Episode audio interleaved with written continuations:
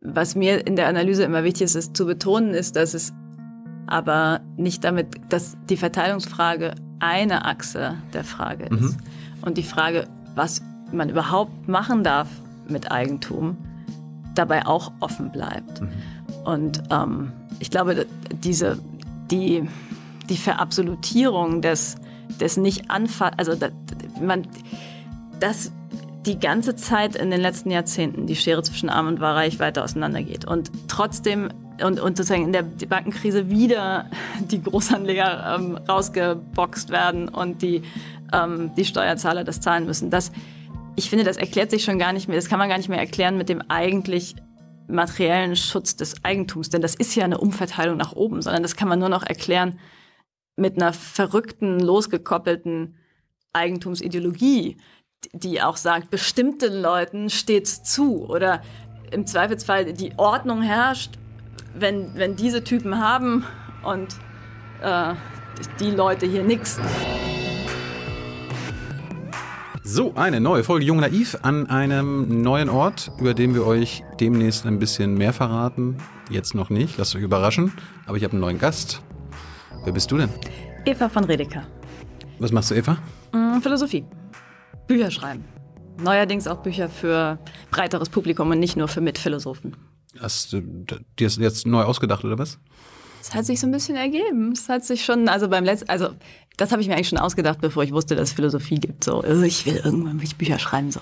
Und ähm, dann hat mich erstmal das akademische Leben in Atem gehalten und ähm, fasziniert. Und dann war es aber so, dass das vorige Buch schon ein gewisses Interesse geweckt hat, was was ich irgendwie in einer anderen Sprache beantworten wollte. Und dann hat das so einen Spaß gemacht, manchmal am Radio zu sein, zu wissen, so meine Mutter oder die Kunden im Laden meiner Mutter, die kriegen das auch mit und können das irgendwie verstehen. Und dann habe ich nach zehn Jahren sehr interessantem Assistentin-Dasein an der Humboldt-Uni gedacht, ach, vielleicht gibt es ein Leben, in dem man einfach mal ein Jahr lang nur schreibt. Und dann habe ich das jetzt einfach mal gemacht. Und wie war's?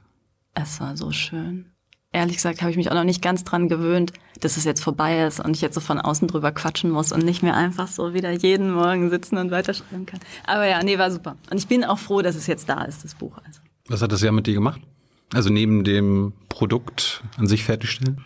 Hm, ich glaube, das kann man selber vielleicht gar nicht am besten beschreiben, aber ich glaube, eine gewisse Konsolidierung und ja, ich habe mich so gefreut, dass mich plötzlich lauter Sachen wieder überraschen können. Also das ist ja nicht immer gut. Ja, viele meisten Überraschungen sind ja schlecht, 2020 besonders. Mhm.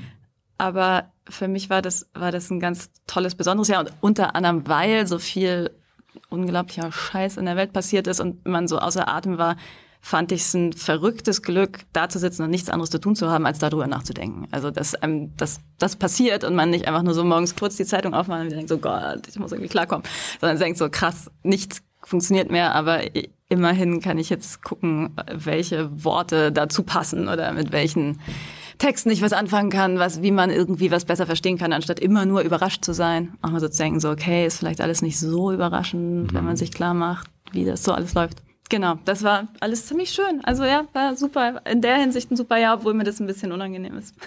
Dein Buch heißt Revolution für das Leben. Ist es normal, dass ähm, deutsche Philosophinnen über Revolution schreiben? Das höre ich gar nicht so oft. Ich meine, es waren ja schon jetzt ein paar Philosophinnen bei uns zu Gast. Also ich kann hier gleich noch ein paar coole andere empfehlen, die das auch machen. Mhm. Also Bini Adamczak, Daniel Leuk so halbwegs. Ähm, also alle, also auch Ral Jeggi, meine vorige Chefin, die so in der Tradition der kritischen Theorie arbeiten, interessieren sich natürlich generell für gesellschaftlichen Wandel und wenn man schon dabei ist, dann auch mal für den Maximalbegriff. Was fasziniert dich an Revolution? Also ich glaube tatsächlich einerseits das Weitreichende, also das zumindest im Denken offen zu halten, dass alles ganz anders sein könnte. Ein Stück weit bin ich auch ein bisschen darüber, also erst durch Reaktionen anderer Leute darauf aufmerksam geworden, dass das irgendwie ein krass mutiges, weitreichendes Thema sein soll, denn auf eine Art sind ja Veränderungen im Sozialen was ganz Normales. Also es gibt ja keine Welt ohne Revolution. Man könnte sogar sagen, die Moderne insgesamt ist ein Produkt von Revolution. Ja, alle Institutionen, die wir jetzt haben, demokratisches ähm, System, politisches System, sind alles revolutionäre Geburten. Insofern schien es mir irgendwie komisch zu denken, das ist jetzt vorbei, der Begriff kommt auf den Müll, ab jetzt ändert sich nichts mehr. Ende der Geschichte. Ende der Geschichte, genau, genau. Und das war ja irgendwie ein ziemlicher Flop, so, das ist ja jetzt inzwischen schon sehr oft begraben worden, das Ende der Geschichte. Andererseits glaube ich, kann man beobachten, dass die Geschichte, die seitdem passiert, also als möglicher Finanzkrise, fortschreitende Klimakatastrophe, Erderwärmung, jetzt auch sowas wie Corona, dass das nicht in dem Modus passiert, in dem sich klassische Theorien der Revolution Geschichte vorstellen, nämlich so, dass Menschen die machen und dass es gezielt ist und man sich irgendwie der Kräfte, die die Menschheit bewegen, bewusst wird, gewahr wird, die annimmt, die steuert, ja, also nada niente irgendwie, da passiert zwar was, aber das passiert nicht in dem Modus der Geschichte. Und insofern ist es, glaube ich, schon auch noch ein fernliegender Begriff und Begriffe wie Katastrophe oder sowas haben vielleicht mehr Konjunktur oder Kollaps oder sowas. Hm. Aber ich, also mich hat unter anderem, als ich in dem vorigen Buch mehr über den, den Modus und das Wie des Wandelns nachgedacht habe, jetzt in dem neuen geht's ja mehr um wen, also wer trägt da was voran und wie könnte das aussehen und was ist jetzt falsch. Aber als ich sozusagen eher so abstrakt über die Form nachgedacht hat, hat mich auch motiviert, dass ich, dass ich fand, es sind so viele absurde Konzeptionen von Revolution im Umlauf. Und sozusagen so Vorstellungen, gerade weil Ende der Geschichte nichts passiert mehr, wir können unser Leben nicht gut selbst gestalten, haben dann diejenigen, die den Begriff noch propagieren, eher so Vorstellungen von riesiges Ereignis, ja, Bruch, großer Kladderadatsch von außerhalb. Und das, ähm, das scheint mir irgendwie Ausdruck der Hilflosigkeit zu sein, sich vorzustellen, wie aus dem ganz Alltäglichen und dem Zehn und dem, wo sich immer nichts bewegt, trotzdem was Neues werden konnte. Und das war dann so das Theoretische, was mich interessiert hat.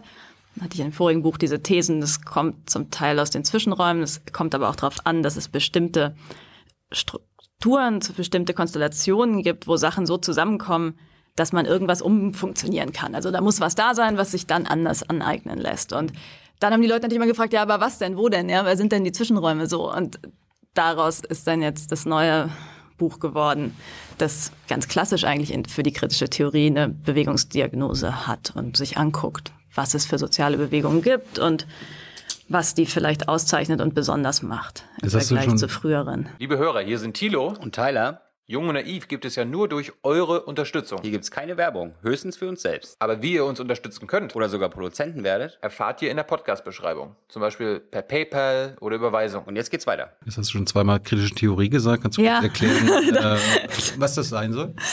Das ist äh, gewissermaßen meine akademische Kinderstube, also die Tradition, in der ich erzogen bin und gearbeitet habe.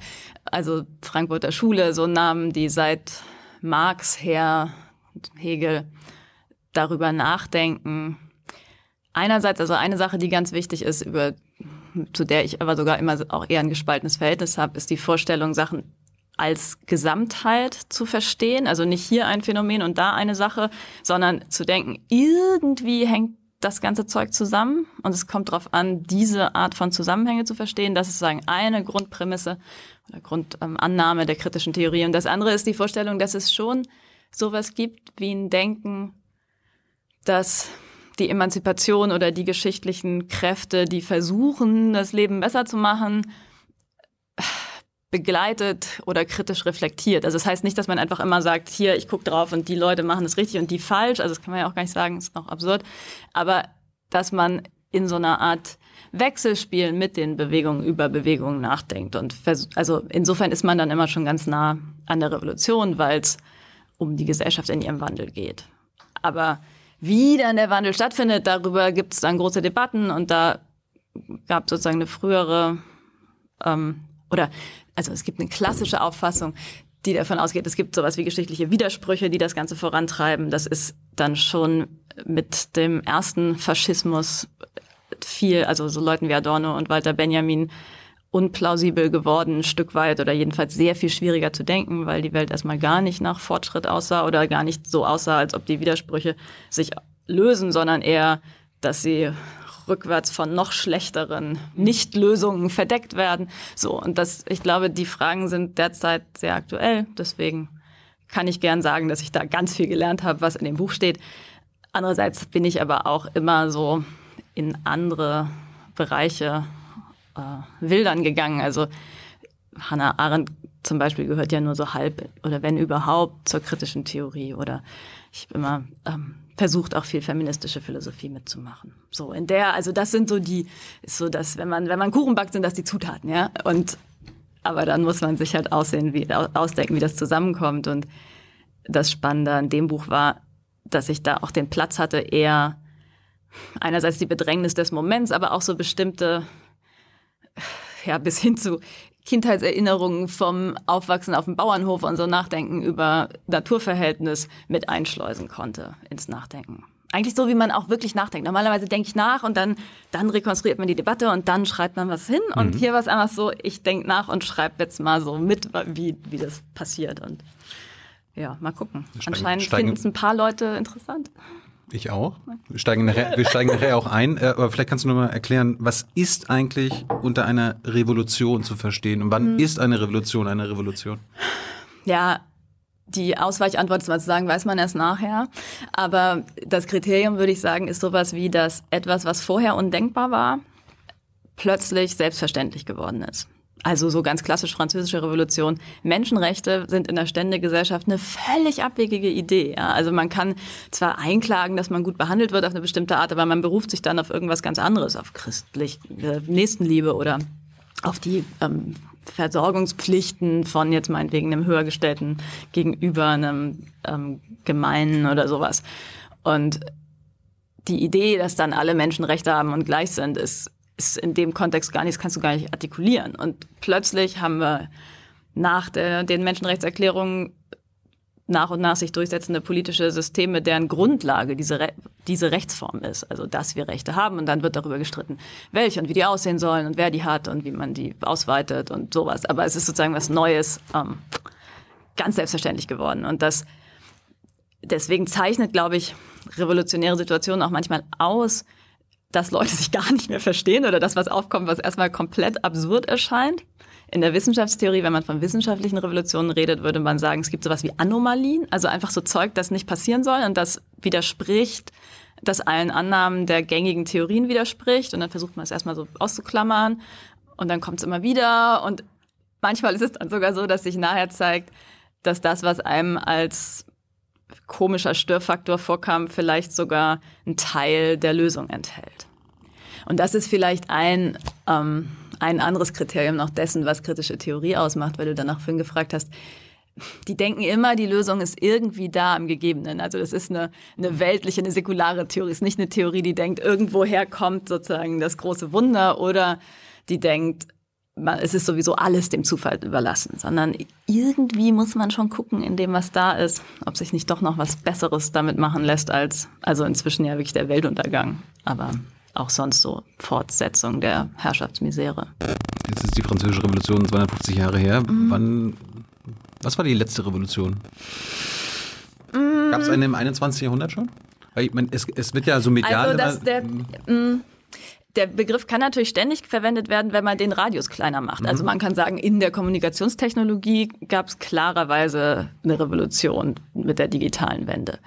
Und ähm, man kann sagen, was die Geschlechterverhältnisse betrifft, ist auf jeden Fall eine Revolution unterwegs. Und dann, je nachdem, wie man die datiert, ich würde sagen, auch in der Französischen Revolution findet man schon Anfänge der Kämpfe. Und eine sozusagen meiner zentralen Überzeugung ist auch immer, darauf hinzuweisen, dass so Revolutionen nicht ein Moment sind, sondern sehr lange Prozesse. Und insofern, also es gibt auch manche Denker, Gustav Landauer, das ist so ein recht vergessener Anarchist, den ich liebe, ähm, aus der um den Ersten Weltkrieg rum, der ähm, geschrieben hat, die Revolutionen dauern immer 500 Jahre. Also man kann sogar solche Vorstellungen haben, sozusagen. Seit der Reformation gibt es die Revolution des Individuums und jetzt zeigt sich vielleicht, ob wir es irgendwie schaffen, eine Revolution der Gemeinschaft zu machen. Also das war jetzt seine Konzeption, nicht meine, aber das, das hilft so, um dann 100 Jahre gar nicht, Frauenbewegung gar nicht mehr so ähm, über den zu finden. Aber die Frage bezog sich eher so darauf, man hört ja auch medial, wenn in irgendeinem Land, mhm. keine Ahnung, in der Ukraine wieder der, die Regierung gestürzt wird, dann auf einmal, oh, Revolution. Mhm.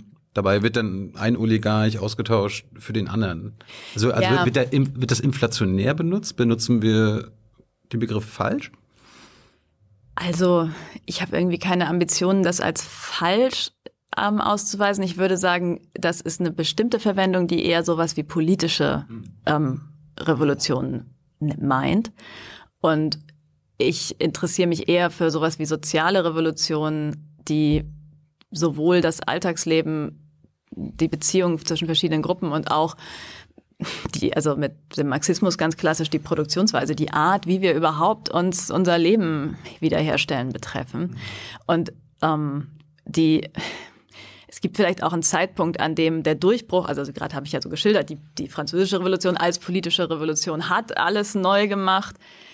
Inzwischen scheinen mir viele dieser Coups und Staatsstreiche gar nicht mehr groß zurückzuwirken auf die Lebensrealitäten, weil oder auf die systemstrukturierenden Kräfte, weil es so große Entwicklungen gibt. Also wenn du sowas nimmst wie den Klimawandel mhm. oder eben auch gerade erwähnt die Digitalisierung, dann ist, ob man irgendwo, also natürlich ist es unglaublich wichtig, dass da Leute nicht mehr gefoltert werden. Ja, also natürlich ist das dann auch irgendwie eine Revolution, wenn man so ein Regime los wird, aber trotzdem ist das nicht eine Revolution in dem Sinne, dass nachher alles anders ist oder dass man sich der entscheidenden Entwicklungstendenzen der Geschichte irgendwie angenommen hat. So. Ich habe in der Schule, ja. mein, mein Geschichtslehrer hat mir Revolution so beigebracht, die, die vorher unten waren, sind nach der Revolution oben und die, die vorher oben waren, sind nach der Revolution unten. Mhm. Passt das oder ist das, das schief? Also das, ich glaube, dass das natürlich für jede soziale Revolution ein wichtiger Anspruch ist, die Herrschaftsverhältnisse und auch die materielle Ungleichheit umzustürzen. Tatsächlich haben wir mit dem Begriff am Ende sogar noch weniger übrig, weil inzwischen die, die, Geschichtswissenschaft ziemlich gut zeigt, dass zum Beispiel für die Französische Revolution sich fast nichts geändert hat an denen, die oben waren und Besitz hatten. Also die Adligen mussten so ein bisschen formell ihre Privilegien abgeben, die wurden aber größtenteils um, umkodifiziert in sozusagen neu verrechtlichen Besitz und nicht mehr als feudale Privilegien. Die sind fast alle aus dem Exil zurückgekommen. Es gab ein bisschen Umverteilung dank des Kirchenlandes, was wirklich enteignet wurde. Aber so die, das große von unten nach oben austauschen, also das steht als Anspruch der, über jeder Revolution, aber lässt dann auch die meisten scheitern. Ich meine, also russische Revolution ein Stück weit, aber meistens gab es für so Regimewechsel auch weitreichende Kompromisse mit den vorigen Eliten. Und das sind, ist dann natürlich auch ein Problem oder Teil dessen auch der, der Tragik, dass wenn man diese Kompromisse nicht schließt, man mit der Vehemenz einer Konterrevolution zu kämpfen hat, die einen zwingt, bürgerkriegsähnliche Zustände einzugehen und mhm. dann wiederum die alten autoritären Gespenster auch auf Seiten der eigentlich sozusagen Frieden und Freiheit liebenden Revolutionäre hochzubeschwören. Das ist auch ein bisschen mit ein Grund, weswegen ich so, so neugierig bin, ob man den Begriff so weit wie möglich von Staatsstreich und Bürgerkrieg wegkriegt und dann eher sagt, gut, manchmal vermengen die sich, dann kriegt das eine bestimmte Gestalt, ist auch auf viele, in vieler Hinsicht problematisch, aber ich nehme diese Vorstellung nicht als also Ausgang, Kern des Begriffs Revolution. Jetzt hatten wir ja vor ein paar Tagen 30 Jahre deutsche Einheit mhm. und äh, 31 Jahre friedliche Revolution steht bevor. War das eine Revolution? Also selbst im Sprachgebrauch derer, die mit dem Ergebnis zufrieden sind, wird ja oft eher von von Wende oder so geredet. Ähm, in einer Hinsicht, also wieder wie man den, den Radius stellt, ja, in einer Hinsicht, also dass die Regierung und das, ähm, also die ganze SED-Riege, dass die abgesetzt wurden und auch in der Hinsicht, dass sich die Besitzstruktur ein Stück weit änderte. Also auch, also ich würde ja sagen, zum Teil auch auf ziemlich unglückliche Art und Weise, wie das dann lief mit der Treuhand und auch dem, mhm. der Restitution von früheren Grundbesitzern und sowas ist es auch revolutionär. Aber ich, also ich würde den Begriff insofern anreichern, dass man sagt, es ändert sich nicht nur was, sondern es muss sich irgendwie zurückbeziehen auf das revolutionäre Erbe oder die, die Ansprüche, die in den Revolutionen ähm, gewachsen sind. Und zwar auf, in, dem, in der reichsten Weise, in der wir die derzeit interpretieren können. Und da wäre dann also kann man dann geltend machen für die Wende, sowas wie, da wurden bestimmte Freiheitsansprüche auf jeden Fall für ein, also den Teil der Bevölkerung, um den es da ging, eingelöst und insofern war es eine Revolution. Andererseits kann von größerer Gleichheit jetzt im materiellen Sinne nicht die Rede sein. Solidarität, Geschwisterlichkeit auch nicht so sehr. Und in dem neuen Buch ähm, habe ich jetzt ja sowieso noch mal den zusätzlichen Punkt zu sagen, wir müssen, also dieses Dreigestirn, Freiheit, Gleichheit, Brüderlichkeit, hat eigentlich eine Leerstelle, also vom, von der Größe des Globus. Ja, also da kommt sozusagen das Naturverhältnis überhaupt nicht vor.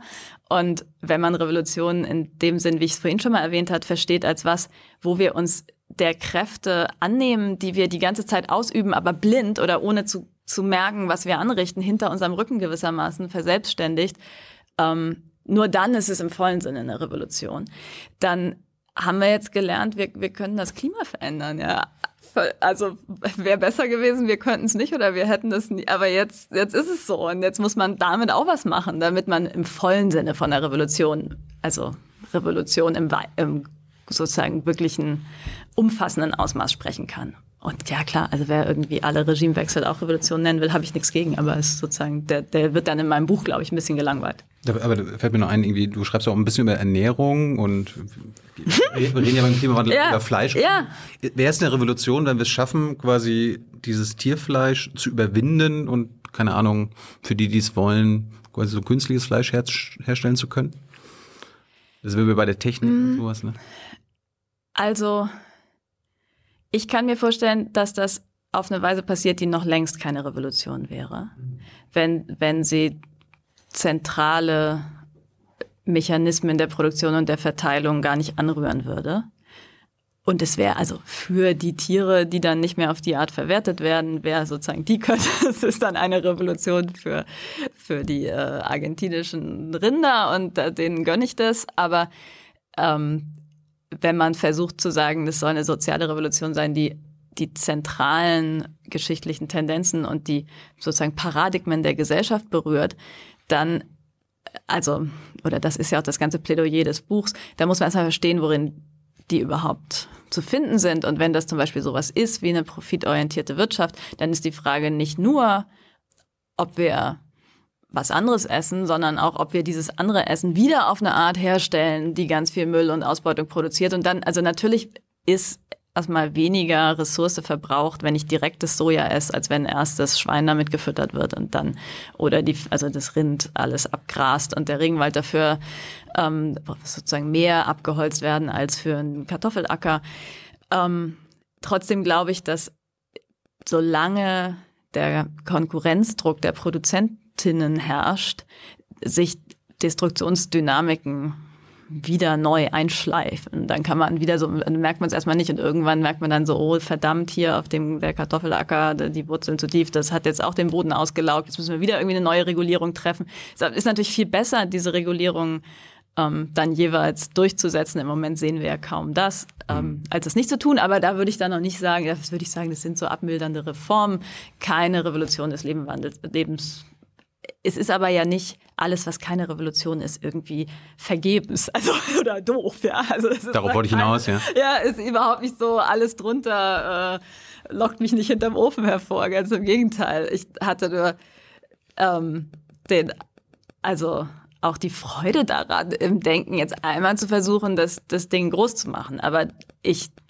also ich benutze das jetzt nicht, um allen damit auf den Kopf zu hauen, die irgendwie was zu Kleines versuchen. Ich finde nur wichtig, dass man sich nichts vormacht ähm, darüber, wie sehr man mit bestimmten Reformbemühungen immer wieder sozusagen ausgetrickst oder überholt werden kann von der unglaublichen Destruktionsdynamik des Systems, so wie wir es haben und der kapitalistischen Plünderung und ähm, der sozusagen gehetzten Produktion. Und ja, also da, da würde ich natürlich, dafür würde ich immer weiter argumentieren und weil das, ich wäre eigentlich auf eine Art froh, das nicht zu gewinnen. Ja? Also ich, ich finde es ja nicht toll, Recht zu haben, dass der Kapitalismus die Erde zerstört. Ja? Also es wäre super, wenn ich nicht Recht hätte, aber je mehr ich da so hingucke und drüber nachdenke, desto klarer scheint mir das. Also es ist ja auch jetzt nicht nur, dass ich das bemerkt hätte, aber desto überzeugender finde ich die Position, ähm, die davon ausgehen. Wir reden später über deine ähm, Kapitalismuskritik und das mhm. System. Lass uns mal über dich reden. Ah. Wie, bist, wie bist du Philosophin geworden? Hast du dir das vorgenommen, so als, als Jugendliche in der Schule? Mhm. Hast gesagt, so Mama, ich werde irgendwann Philosophie studieren? Also erstmal hatte ich schon mal Glück mit Mama, weil die ähm, sehr, sehr ermutigend darin war, also Papa auch, dass wir Kinder nicht automatisch den Hof übernehmen und dasselbe machen sollen wie die Eltern. Und das ist ja eigentlich so eine Erwartung. Aber die hatten selber das angefangen, war eh auch gepachtetes Land und so. Und immer gesagt.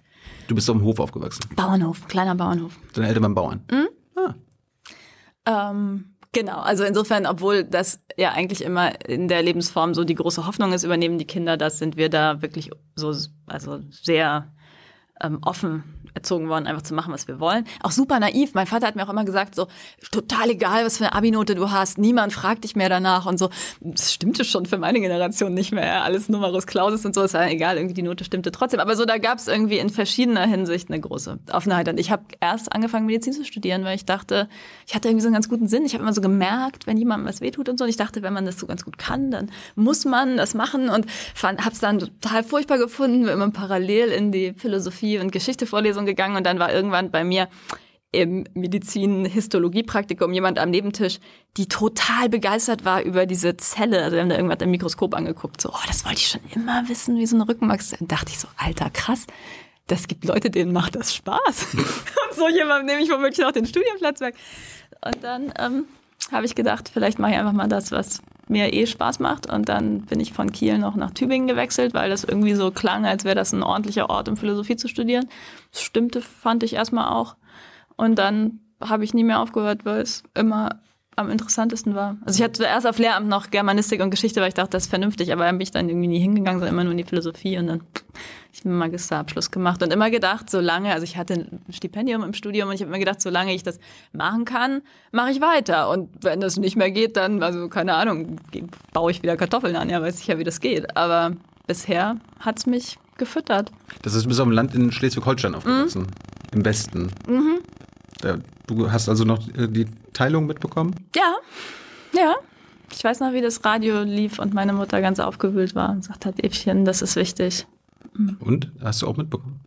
Ja, also ich habe es nicht so ganz gecheckt, aber wir sind dann ab dann in den Herbstferien, das sind die einzigen Ferien, wo Landwirte in Urlaub fahren können, nicht mehr nach Bayern gefahren, also außer diese irgendwie Großbauern haben ganz viel Personal, ähm, nicht mehr nach Bayern gefahren, sondern auf den Dars, nach Mecklenburg. Und das, daran habe ich es dann gemerkt. Sind deine Eltern heute immer noch Bauern? Ähm, mein Vater ist leider gestorben, aber meine Mutter hat den Betrieb noch und ähm, hat einen Hofladen da auch lange schon gehabt. Also, und der läuft weiter und ein Teil der Flächen, also ist sozusagen weiter unterverpachtet und ein Teil, da wird Gemüse gemacht und Erdbeeren und ja, es wird jetzt langsam so ein bisschen kleiner, wie sich das dem Rentenalter nähert und meine Schwester steigt zum Teil mit ein und ist gerade ein interessanter Umbruchprozess, aber den Ort gibt's noch, ja. Das äh, war für dich nie eine Option, den Hof zu übernehmen? Nee. Nee.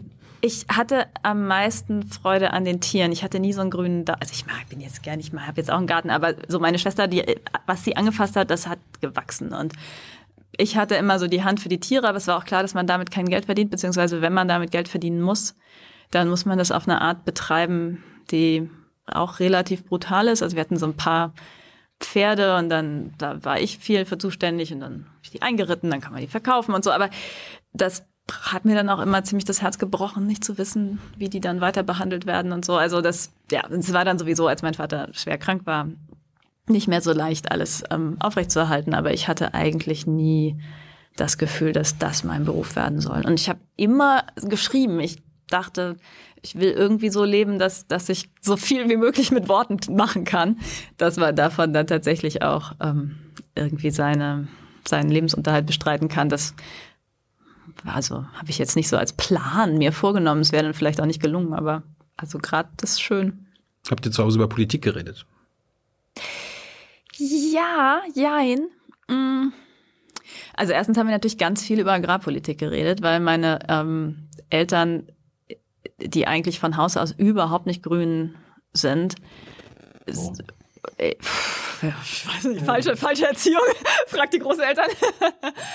ähm, sind äh, eigentlich in der Arbeit auf dem Hof nach und nach dazu gekommen, dass sie den, den Hof auf Biolandbau umstellen wollen. Und das war ein interessanter Prozess. Und gerade weil das sozusagen denen nicht schon so habituell in die Wiege gelegt war, war, ging das dann auch mit großen Auseinandersetzungen einher mit meinem Großvater und ähm, andererseits kam da dann auch eine Art von Überzeugung raus, die viel begründeter war, als wenn man so irgendwie so im Nachbar, also Studenten bewegt, dann irgendwie von den Eltern Geld erbt und sich dann als Aussteiger einen Biohof gönnt oder so. Also das, so, das war eben ein ganz anderer Erkenntnisprozess dahin und auch ein ganz großer Experimentierprozess zu gucken. Also als damals waren ähm, Bärenobstanbau zum Beispiel, hat noch fast niemand gemacht, ökologisch, dass das überhaupt geht und dir nicht ständig die Ernte verschimmelt. Genau, also da und da gab es dann große Diskussionen drüber und wie das ist mit den Subventionen und auch die ganze Kränkung der Landwirte natürlich dadurch, dass, also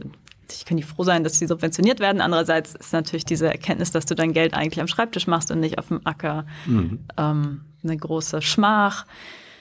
Insofern darüber haben wir geredet und dann haben meine Eltern eigentlich immer Spaß gehabt, über alles zu reden, was uns interessiert. Und das ist auch bis heute so. Also das ist natürlich, also ist man sich da nicht immer einig, aber das ist ja auch in Ordnung. Kannst du dich noch an den ersten Streit mit deinen Eltern, also einen politischen Streit erinnern?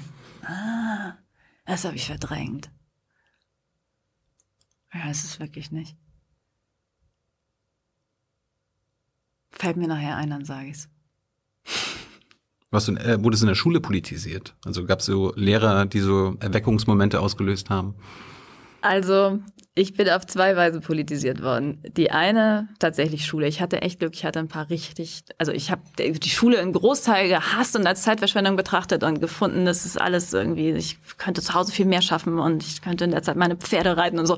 Aber ich hatte ein paar Lehrer, Lehrerinnen, die ich wirklich geliebt habe und wo ich ganz viel gelernt habe. Also hatte ich einfach wirklich Glück. Ähm, und also gerade so eine Geschichtslehrerin in den Entscheidenden, so mit 15, 16, das hat auf jeden Fall so ein, so ein Hunger nach mehr, der bis heute anhält, gepflanzt. Und, ähm, und ich habe mich garantiert dann mit meinen Eltern gestritten, aber ja, ich weiß es nicht mehr.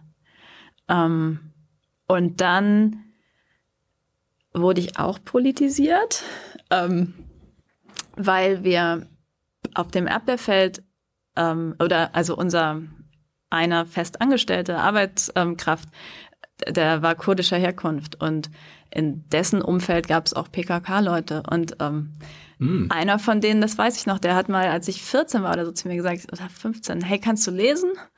Und ich meinte, ja. Und dann hat er mir so ein Heft über, über diese RAF-Kämpferin, die in die kurdischen Berge gegangen ist, ge gebracht, Andrea Rouhani. Das hat mich wahnsinnig beeindruckt.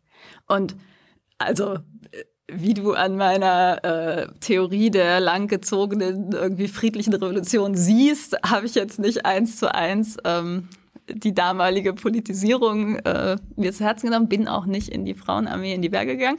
Aber auf meinem damaligen Stand oder mit den politischen Ressourcen, die ich hatte, war die Vorstellung, dass man einfach so kämpfen kann für eine Idee und so. Das fand ich wirklich, also es hat, hat irgendwie was neu äh, eröffnet mir. Das war dir vorher nicht klar? Nicht so richtig, nee. Warum? Weiß nicht, weil in der Schule merkt man irgendwie nicht, dass man das auch selber machen kann. Es ist so lange her immer, was man da lernt oder also mit 14, ne, es war mir, also mir war immer klar, ich habe mich immer gestritten mit Lehrern und so gesagt, das ist jetzt ungerecht und bla bla, aber aber dass, dass das, worüber man dann in der Zeitung liest, auch von Leuten, Menschen gemacht wird und das war mir neu. Genau, also das, so war, das waren so erste Szenen meiner Politisierung.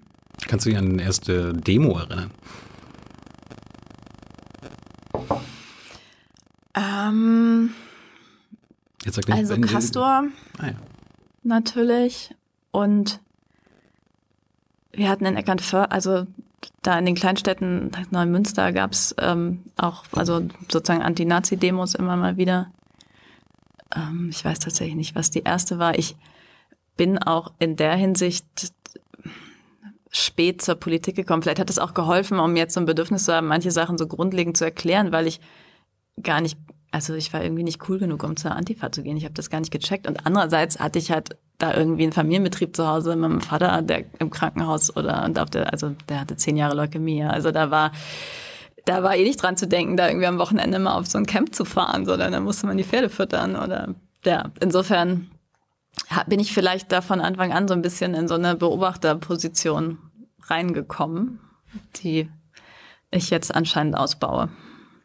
Erinnerst du dich noch an deine erste Wahl, als du so 18 oder 19 warst?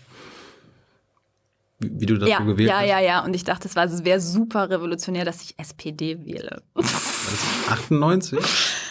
ähm, warte, ich bin 82 geboren, muss ja, nee. ja, äh, dann 82, 2002, 2002 ja, ja. Ah ja. Mhm. Ich habe das auch später mal meinem, ähm, dann meinem Vater ähm, gestanden und er hat dann gesagt, er hätte das auch gemacht und das war ziemlich witzig, weil ich dachte, äh, also ich meine, er hat irgendwann früher so gesagt, das wäre also Sozialisten, das kann man nicht wählen, das wäre das Schlimmste, wenn wir die Erziehung fehlgeschlagen. Aber ja, also der Kopf ist rund, damit das Denken die Richtung ändern kann. Und inzwischen ist mir die, also das ist jetzt auch nicht so ganz, äh, daraus ist keine langjährige Parteitreue geworden. Aber, aber warum hast du gedacht, dass du was Revolutionäres machst mit der Stimme? Weil Die- die alle waren- Leute waren- da auf dem Dorf die rund waren um CDU gewählt haben. Ach so. Weil SPD war doch an der Regierung schon, darum. Ja, aber das, also der Landrat war von der CDU. Naja, aber man, weißt du, dann kann man halt weiter dazulernen. So, dann bist du, bist du Studiengang. Philosophie ist es irgendwann geworden. Gab es irgendwelche PhilosophInnen, die du im Studium kennengelernt hast, die in der Schule kein Thema waren, wo du dachtest, wow, wo kommt, wo kommt die denn jetzt her? Ja, fast alle. Alle. Also in der Schule war, also ich hatte ganz kurz Philosophieunterricht auch bei einer guten Lehrerin, aber da macht man ja so ein bisschen kategorischen Imperativ und Kant. dann irgendwie so und dann irgendwie so einmal so Camus, alles könnte absurd sein, dann war's das. Ähm, ich habe ganz viel Neues. Ich werde das nie vergessen, wie ich da in Tübingen ankam und also noch in Kiel war ich so verwirrt. Ich dachte immer, dass jeder ältere Herr, den ich auf dem Gang sehe, ein Professor war, wäre und war so voller Hoch. Da habe ich irgendwann gecheckt, das sind diese ganzen Seniorstudenten, das sind gar nicht die Lehrenden. Und dann, als ich dann eben nach dem einen Jahr ähm, halb Medizin und Suche nach Tübingen gegangen bin, da gab's dann ähm, den großen Streit zwischen Höffer und Frank, der da lange das äh, Institut, also ja auch so ein bisschen ruiniert hat, aber und ich war dann auf der, also habe viel bei Höffe gehört und gelernt, war aber in der Frank-Clique und die sind dann nach den Vorlesungen immer irgendwo was trinken gegangen. Das ist ein bisschen wie ein Bilderbuch. Also kann man sich jetzt auch so gar nicht mehr vorstellen, ja, wegen also alles, also zumindest auf jeden Fall auch Corona, aber als ich da dann irgendwann mal so eine vorlaute Frage gestellt hatte und dann, dann mir so angetragen wurde, ich könne jetzt auch mitkommen zu diesen Runden und dann saßen die da in so einem Tübinger Keller und haben so, hat der Frank irgendwie rumschwadroniert und irgendwas erzählt über Hannah Arendt. Ich glaube, jetzt im Nachhinein würde mich das alles total, aber ich war so hin und weg, dass man reden kann über solche Philosophen, so als hätte, dass die wirklich mal gelebt haben. Ja, und dann habe ich gelesen und also Hannah Arendt war wichtig. Butler kam dann später erst. Ähm, auch gar nicht aus der Philosophie. Also in der Philosophie in der Deutschen gibt's so, also ich habe kein einziges Seminar in feministischer Philosophie belegen können und auch nicht belegt und auch keine weibliche, also ich hatte mal so Mittelbaudozentin, aber in meinem Studium bin ich keiner Philosophieprofessorin begegnet. Ähm, also die erste, die mir dann begegnet ist, war meine Chefin. Es lag natürlich auch daran, dass ich nicht besonders ähm, durchschaut hatte, dass man schon als Masterstudierende zu allen möglichen Konferenzen laufen kann oder so, dann wäre mir das, also es ist jetzt nicht so, dass es niemanden gab, bis heute zehn Prozent ungefähr an den richtig vollen Professuren. Ja, und dann hat sich das so, also klar, dann habe ich das als alles so inhaliert, was, was ich interessant fand und den Diskussionen gefolgt, die die Leute da hatten. Und das ist auch so eine verrückte Mischung da in diesem Manfred-Frank-Kreis, weil, weil der ja eigentlich so aus der Idealismusforschung kommt, Romantik, dann eine Phase hatte, wo er sich ganz stark mit ähm, Post- oder wie er es nennt, Neostrukturalismus, aber auch sehr kontrovers auseinandergesetzt hat und dann aber auch analytische Philosophie des Geistes gemacht hat. Und das es wird einem ja dann erst nachher klar, aber dass es irgendwie ein Glück war, ziemlich früh ziemlich viele Stile kennenzulernen. Und die Hälfte der Zeit fand ich es natürlich total furchtbar. Es gab diese ganzen Leute, die sich alle immer gestritten haben und man wusste nie, wie man das richtig macht und so. Aber ja, die Texte haben mich dann immer wieder so zurückgezogen, weil irgendwie, ja, es ist einfach so ein großer, dass man so viel Platz im Kopf kriegen kann, dadurch, dass man diese Sachen liest. Es, also es hat mich, also es hat mich einfach so beglückt, damals schon. Gab es ein Buch von einer Philosophin oder Philosophen, das du mehrmals lesen musstest, um es zu verstehen? Also, das ist mir immer ganz peinlich, aber ich denke eigentlich erstmal immer, ich verstehe es. Aber dann gibt es sehr viele Bücher, die ich mehrmals lese und dann merke ich, dass ich sie beim ersten Mal nicht so ganz verstanden habe. Oder dass ich sie jetzt besser verstehe. Also ich weiß auch noch, dass ich irgendwie im zweiten Semester äh, vollkommen überzeugt war, dass ich die Dialektik der Aufklärung verstanden hatte und dann also jetzt so inzwischen gut, dass ich da, ich habe das glaube ich auch nicht im Seminar gelesen, insofern konnte ich mich da dann auch nicht mit blamieren mit meinen ähm, weitschweifenden Deutungen. Aber klar gibt's Texte und es ist ja auch so toll, ja, es gibt Texte, die, wo was rätselhaft ist und dann geht, geht man dahin zurück und manchmal bröselt es dann so ein bisschen und wird irgendwie dünner. Aber manchmal merkt man so, je öfter man, es, es, da ist sozusagen immer mehr und das lohnt sich. Und naja, also es gibt schon Texte, die so sind. Also und zum Beispiel die Dialektik der Aufklärung ist so. Ja. Ähm. Gibt es Philosophen, die du nicht verstehst?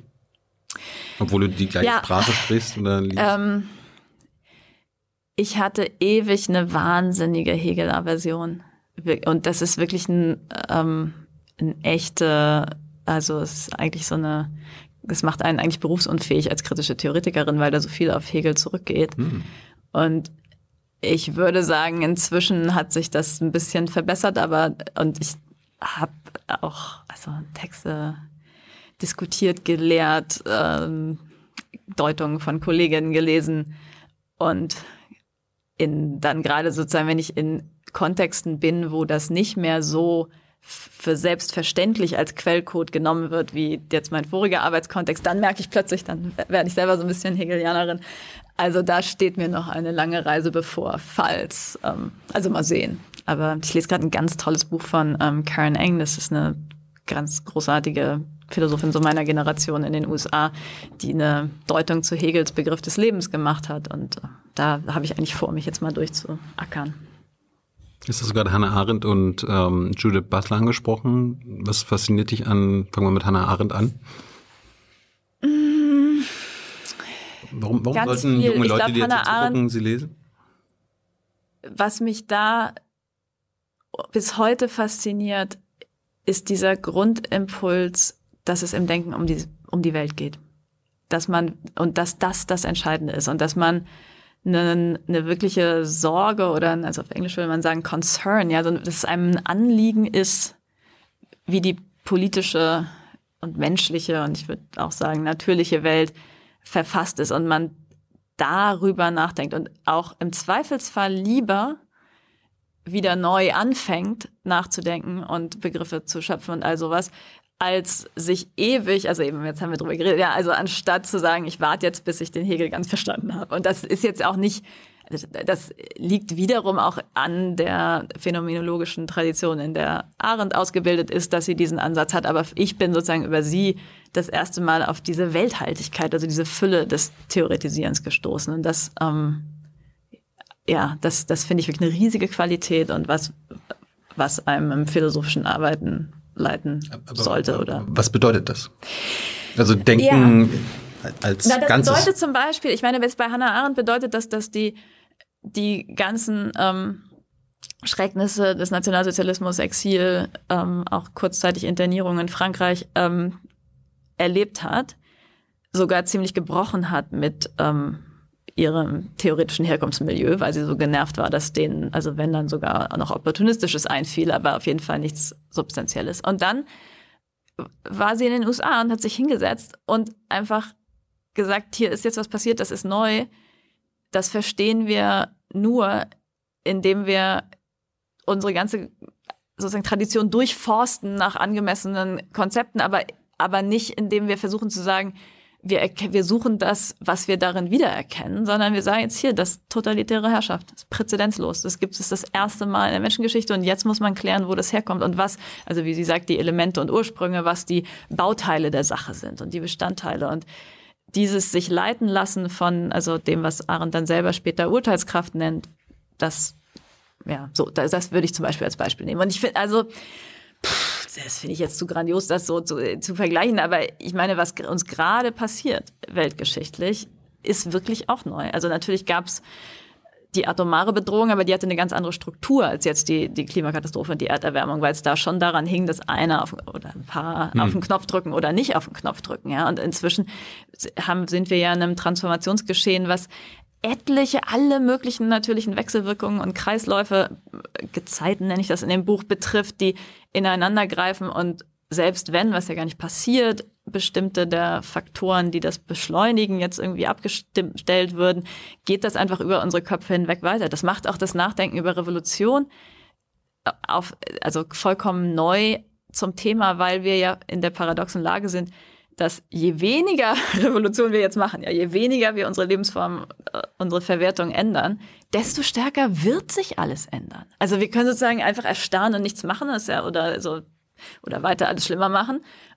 Und dann ändert sich der Umriss von Kontinenten. Und dann ändern, dann heißt Winter nicht mehr oder Frühling nicht mehr, was Frühling früher hieß. Und mhm. da, also, pff, da, das ist, glaube ich, ähm, also an, gibt, gibt genug Anlass zum, also auch nicht nur zum Denken, aber das ist jetzt nun mal mein Beruf. Ähm, oder auf jeden Fall genug Anteil zu sagen, da passieren Sachen, das haben wir noch nicht mal angefangen zu verstehen. Haben sich Philosophen schon früher äh, mit Klimawandel oder Zerstörung der Umwelt beschäftigt oder war das, ist das so ein neues Phänomen? Hm, also Naturphilosophie gibt es natürlich schon, schon ewig, oder das kann man fast sagen, die erste Philosophie. Kulturelle Reflexion auf, auf so unerwartete Wetterlagen.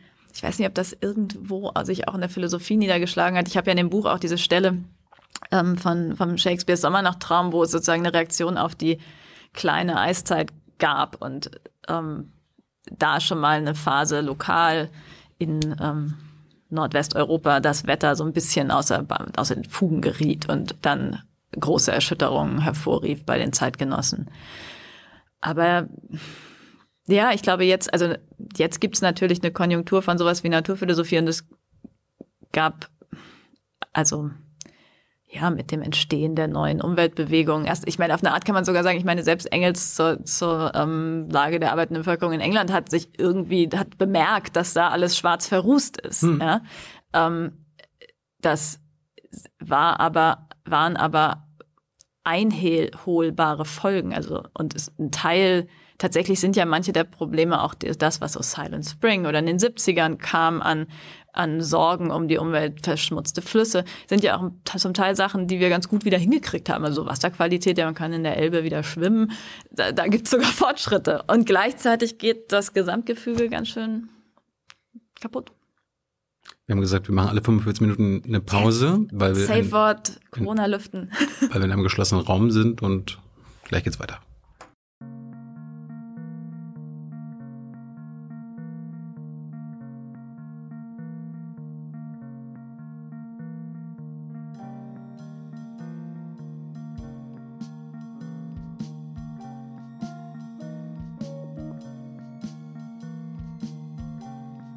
So, da sind wir wieder.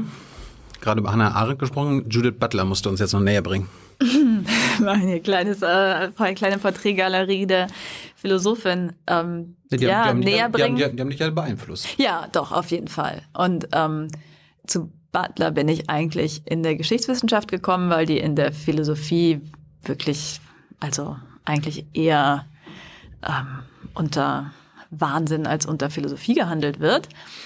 Ähm, Ach, Schul- und Grabenkämpfe. Mhm. Weil ich, also, es ist interessant, wie das, was so viel Begehren und auch Versprechen auslöst, immer umso größere Vorbehalte hervorruft. Das ist sicherlich ein Stück weit auch der Erfolg, der dann gegen sie verwendet wird. Es sind aber auch einfach theoretische ja, so äh, Einflusslinien, dass diese, dieser Transfer von französischer sogenannter Theorie nach Amerika, für den sie steht, es dann reimportiert wird nach Deutschland, das, da gibt's einfach so ja, Blockaden oder Sperren. Und das ist auch insofern so ein bisschen selbsterfüllend, dass wenn du sagst, das soll hier nicht gelehrt und beforscht werden oder das eher belächelst, dann bleiben diese Theorien dann bleiben die eben auch unterreflektiert. Und wenn dann irgendwie so ein deutscher Philosoph irgendwo so einen Vortrag hört, wo irgendjemand Butler auf irgendwas anwendet, sind die in allen ihren Vorurteilen bestätigt, äh,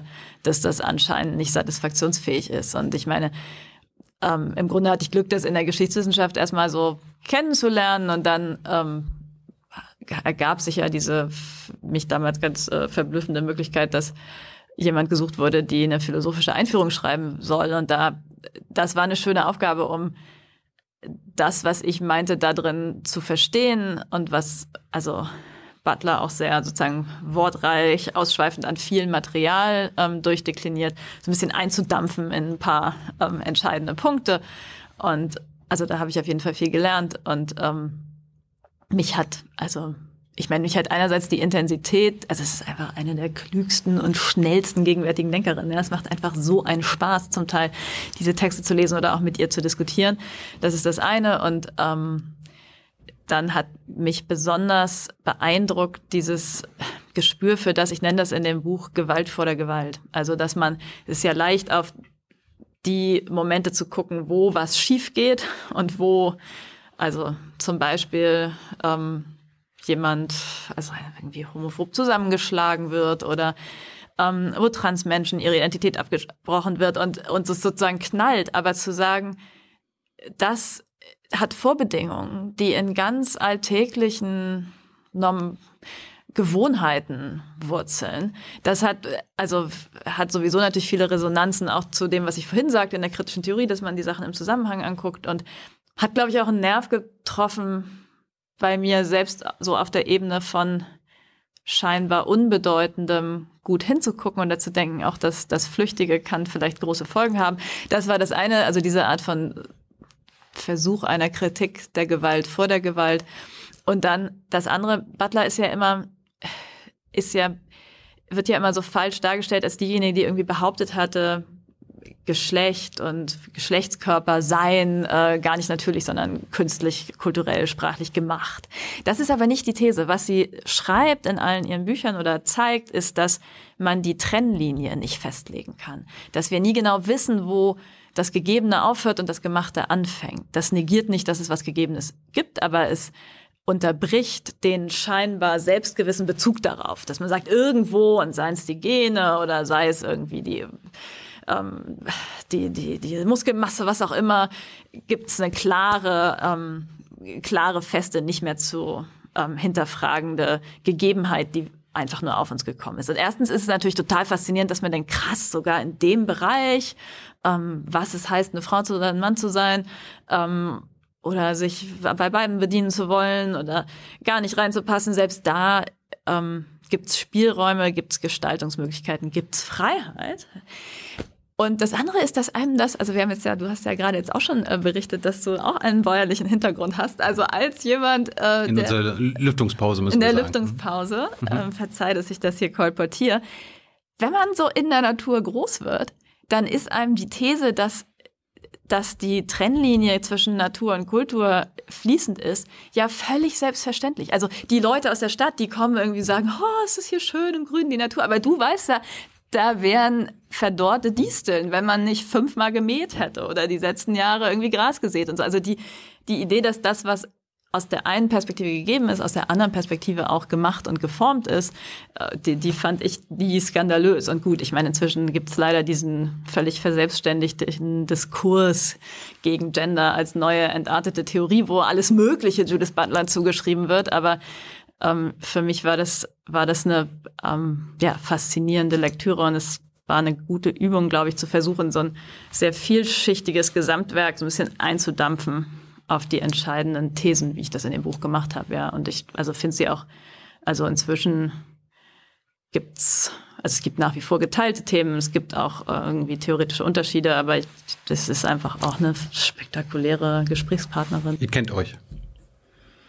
Worüber redet man dann so?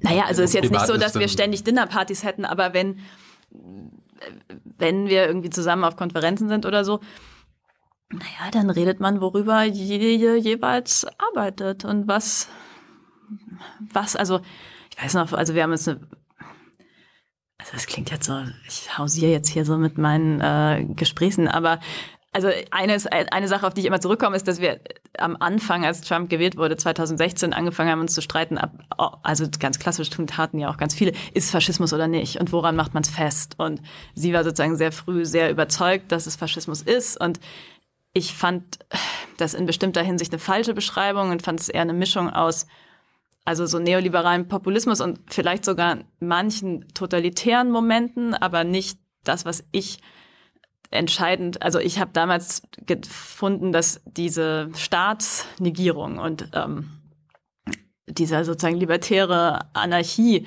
nicht richtig passt mit dem Bild von ähm, ja, faschistischen Parallelinstitutionen, die man aufbaut, die sehr hierarchisch sind, jetzt in so einem Hannah Arendtschen Bild. Andererseits, jetzt habe ich mich mehr mit italienischem Faschismus auseinandergesetzt und man muss dann auch so nochmal so gemerkt, es ist auch eine komische deutsche Macke zu sagen, nur unsere Form ist sozusagen das Ein und Alles und Schlimmste. Und wenn man den Begriff Reiter fasst, dann ähm, gibt es natürlich äh, wichtige ähm, Kontinuitätslinien, die man ziehen kann. Und das geht jetzt also jetzt mein letzter akademischer Aufsatz, da geht's um um Autoritarismus und ähm, populistisches Ressentiment. Und auch da agiere ich eher zentral mit dem Begriff des Autoritarismus und sage, das sind so bestimmte Verteidigungsreflexe von dem, was ich auch in dem Buch Phantombesitz nenne, also so überlebten Herrschaftsansprüchen, von denen man immer das Gefühl hat, da, da ist noch was, die sind aber eigentlich schon verloren. Also sowas wie ein Phantomschmerz bezogen auf, auf die Verfügung über andere Menschen. So eigentlich muss man denen noch sagen dürfen, wo sie, wo sie sich aufhalten. Eigentlich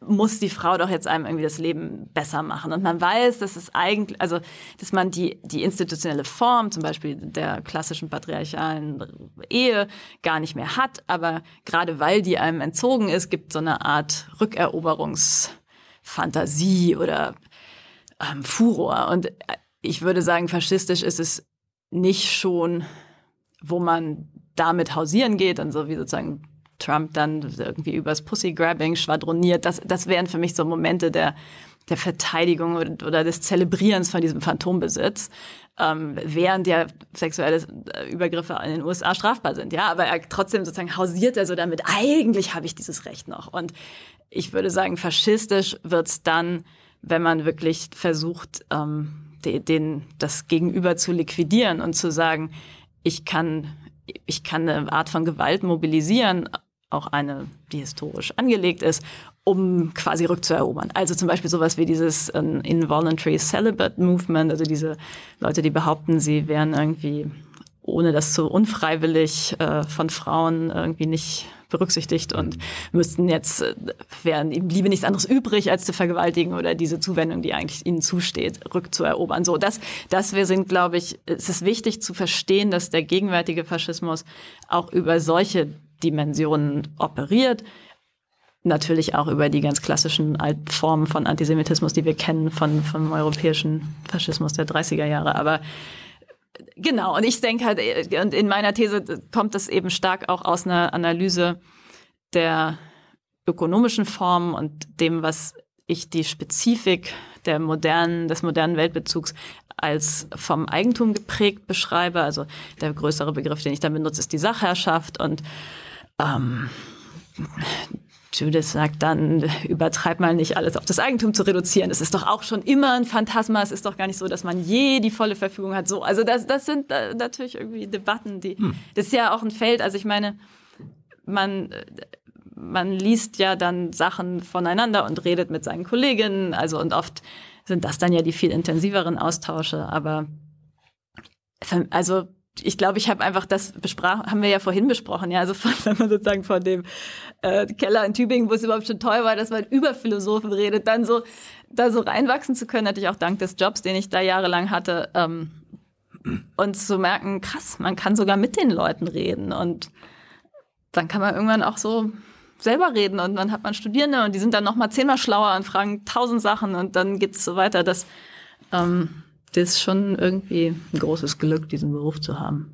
Bist du seit der Schule in irgendeiner Weise an der Uni? Also entweder Studierende, Dozentin, Professorin?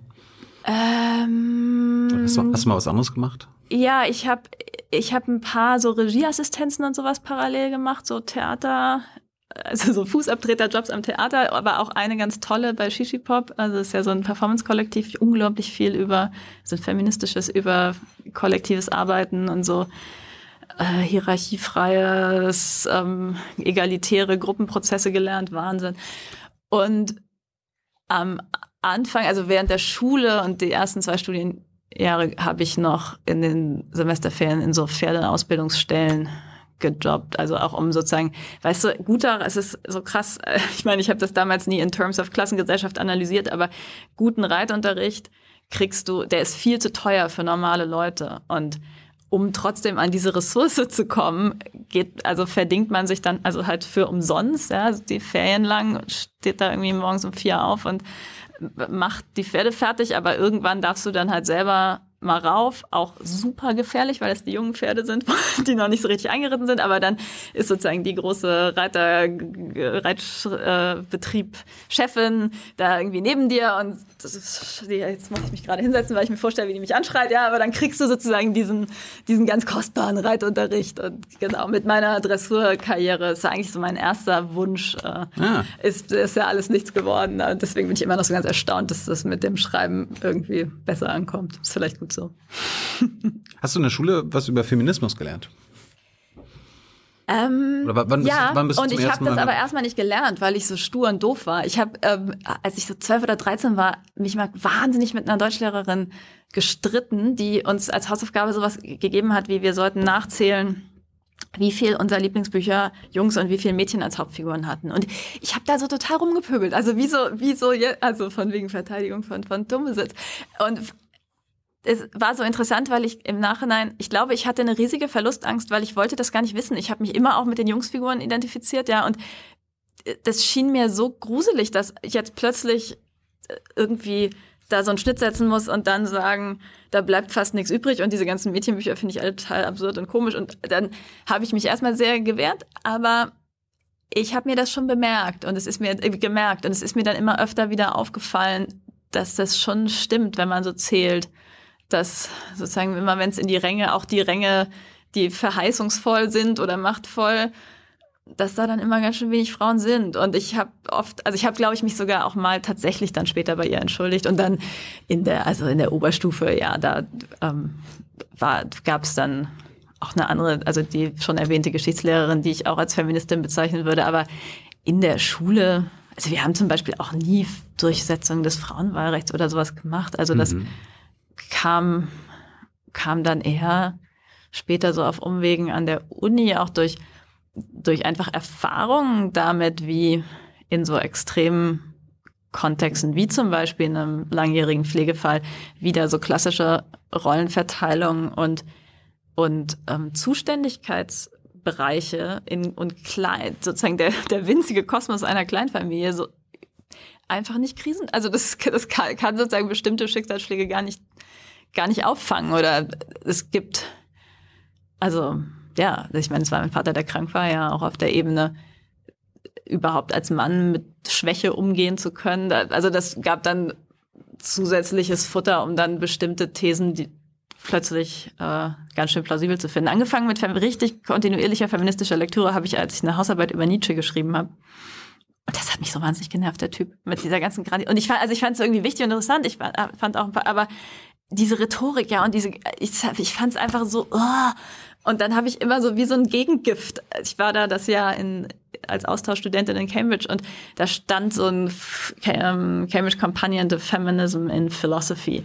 Ähm, und dann habe ich immer so einen Aufsatz gelesen am Abend, um wieder so, so eine Perspective, die Proportion zu wahren. Und das war, war vielleicht eine gute, ja, so, und dann war es fand ich ziemlich fruchtbar. Und so ging das dann weiter. Und ich hatte Glück in den Neben, also ich sagte gerade in der Philosophie ist der Feminismus wahnsinnig dünn gesät, aber in der ich war an der FU am Ende mit meinen Nebenfächern Geschichte und Literaturwissenschaft und da gab es so ein paar noch von der zweiten Welle Frauenbewegung erkämpfte, so ein bisschen feministisch ausgerichtete Professuren, zum Teil inzwischen auch wieder abgewickelt sind. Aber da hatte ich Zugang zu zwei ziemlich coolen Dozentinnen und dann habe ich in dem Kontext so ein bisschen was gelernt über feministische Theorie und gedacht so, hey, das äh, kann man jetzt auch in die Philosophie wieder, wieder einbauen. Und in der kritischen Theorie ist das jetzt in Deutschland so ein bisschen rar gewesen, aber zum Beispiel die entscheidenden Namen in den USA, also Nancy Fraser, Sheila Ben Habib,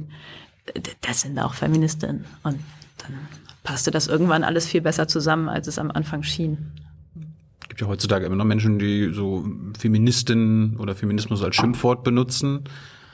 Was bedeutet für dich Feminismus?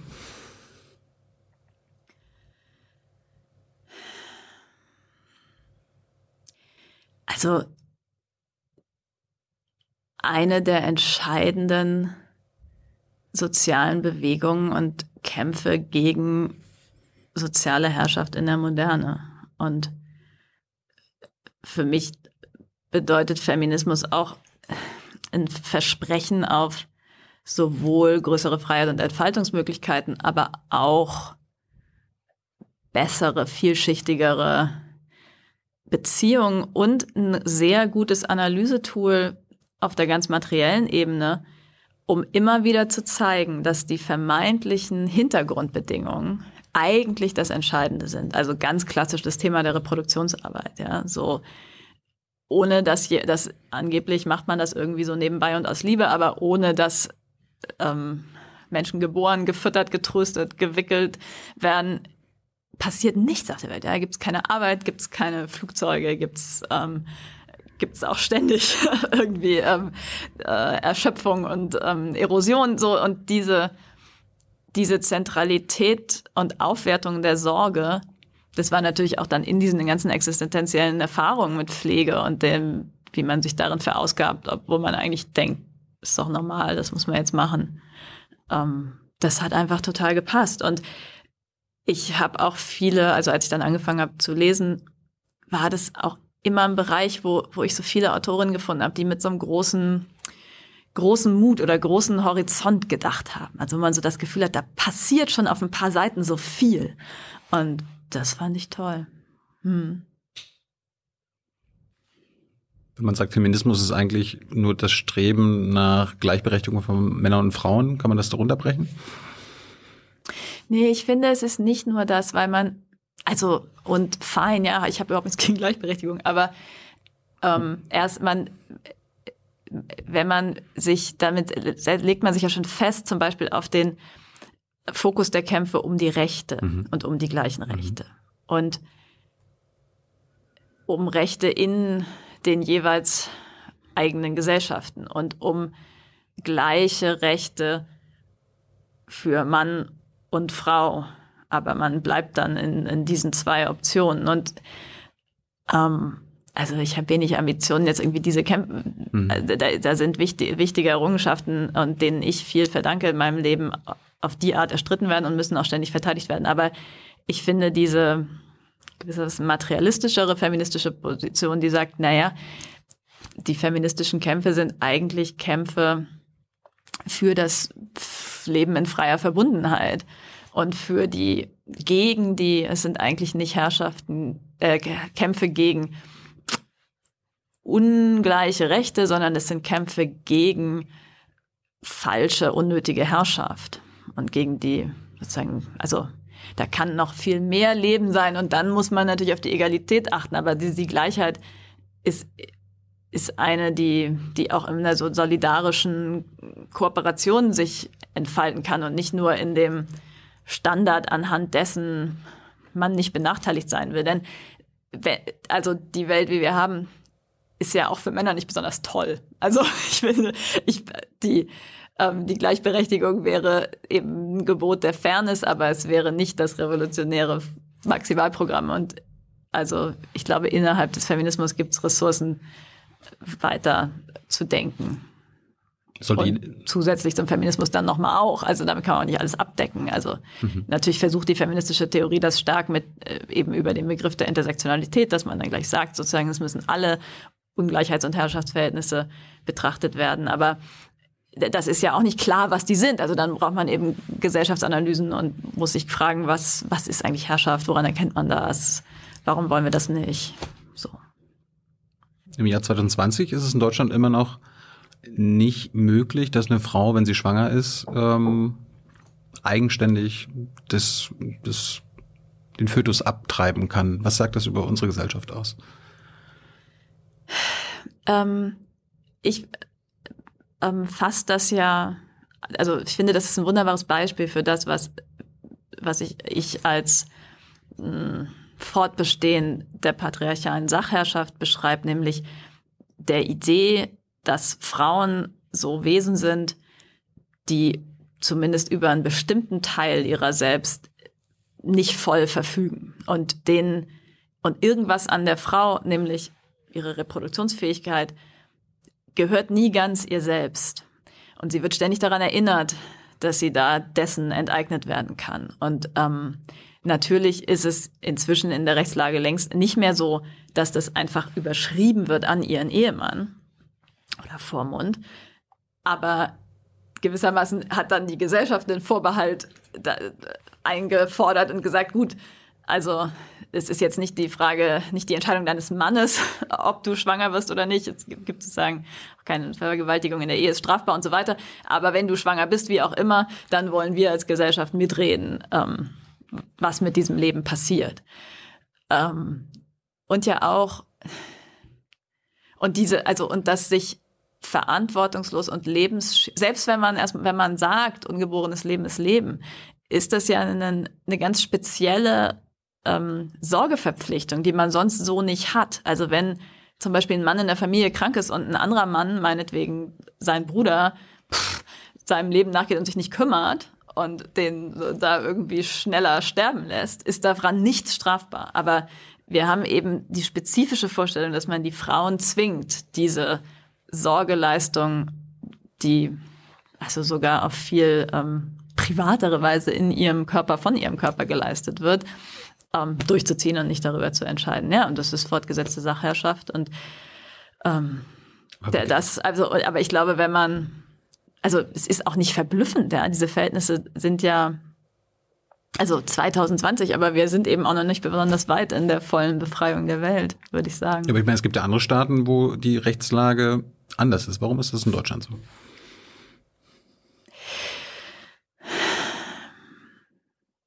Also da muss man jetzt vernünftige soziologische Studien machen, zu denen ich jetzt nur vage Thesen raushauen kann. Also es gibt natürlich so einen speziellen deutschen Mutterdiskurs. Das fällt ja auch anderen Ländern immer auf, so dass Vokabeln wie Rabenmutter und sowas gar nicht vorkommt.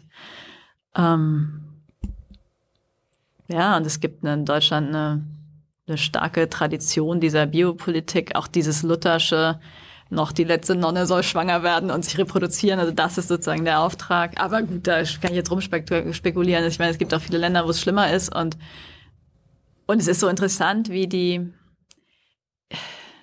wie viele Bereiche, also wie viel man umdeuten muss von der Welt, um zum Beispiel dieses Abtreibungsverbot als ähm, normal zu deklarieren. Also zum Beispiel ja die also auch für die Abtreibungen, die legal sind in den früheren Monaten, brauchst du ja diese ganzen Beratungen. Und dann gibt's diesen ganzen Mist, wo ähm, dass angeblich die Aufklärung über die Möglichkeiten schon Werbung ist und man Werbung für Abtreibung macht. Und dann plötzlich in einem Segment des Lebens so Vorschriften greifen, die bei allen anderen, also es gibt ja viel Werbung für Sachen, die irgendwie auf Kosten des Lebens gehen. Also ich meine, im fossilen Kapitalismus so ziemlich alles.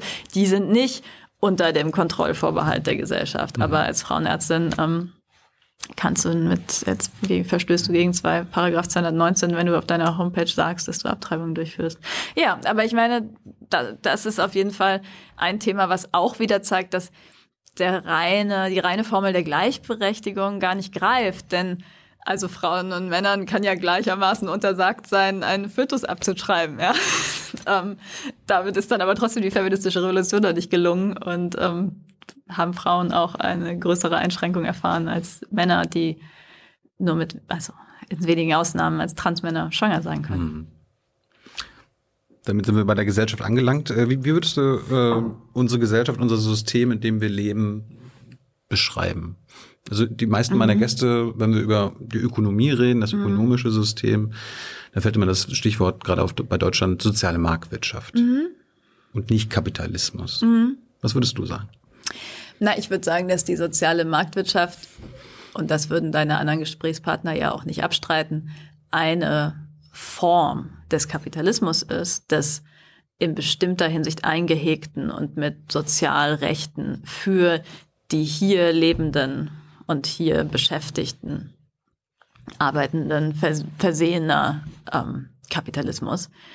Und da gibt's jetzt zwei also das ist jetzt so ein bisschen, weiß nicht, ob wir das von da aufdröseln sollen, aber ich würde sagen, was den, also so, so, so äh, vergleichsweise vorteilhaft manche Aspekte der sozialen Marktwirtschaft sind. Und ich würde auch sagen, durchaus auf dem Kontinuum stehen vom Kapitalismus hin zu bestimmten sozialistischen ähm, Forderungen und Elementen, haben wir die bisher ja nur sehr begrenzt gesehen im Nachkriegsdeutschland als ein Modell, was die hier produzierenden Arbeiter besser stellt, aber was die, was da, überhaupt nur möglich ist, weil Zulieferungswege und Wert, Wertschöpfungsketten außerhalb dieses Systems angesiedelt sind. Mhm. Und nur weil anderswo billig und weltzerstörend produziert werden kann, kann man sozusagen billig genug die Teile einkaufen, dass man dann auch noch ordentlich in die Rentenversicherung einzahlt. Und ähm, das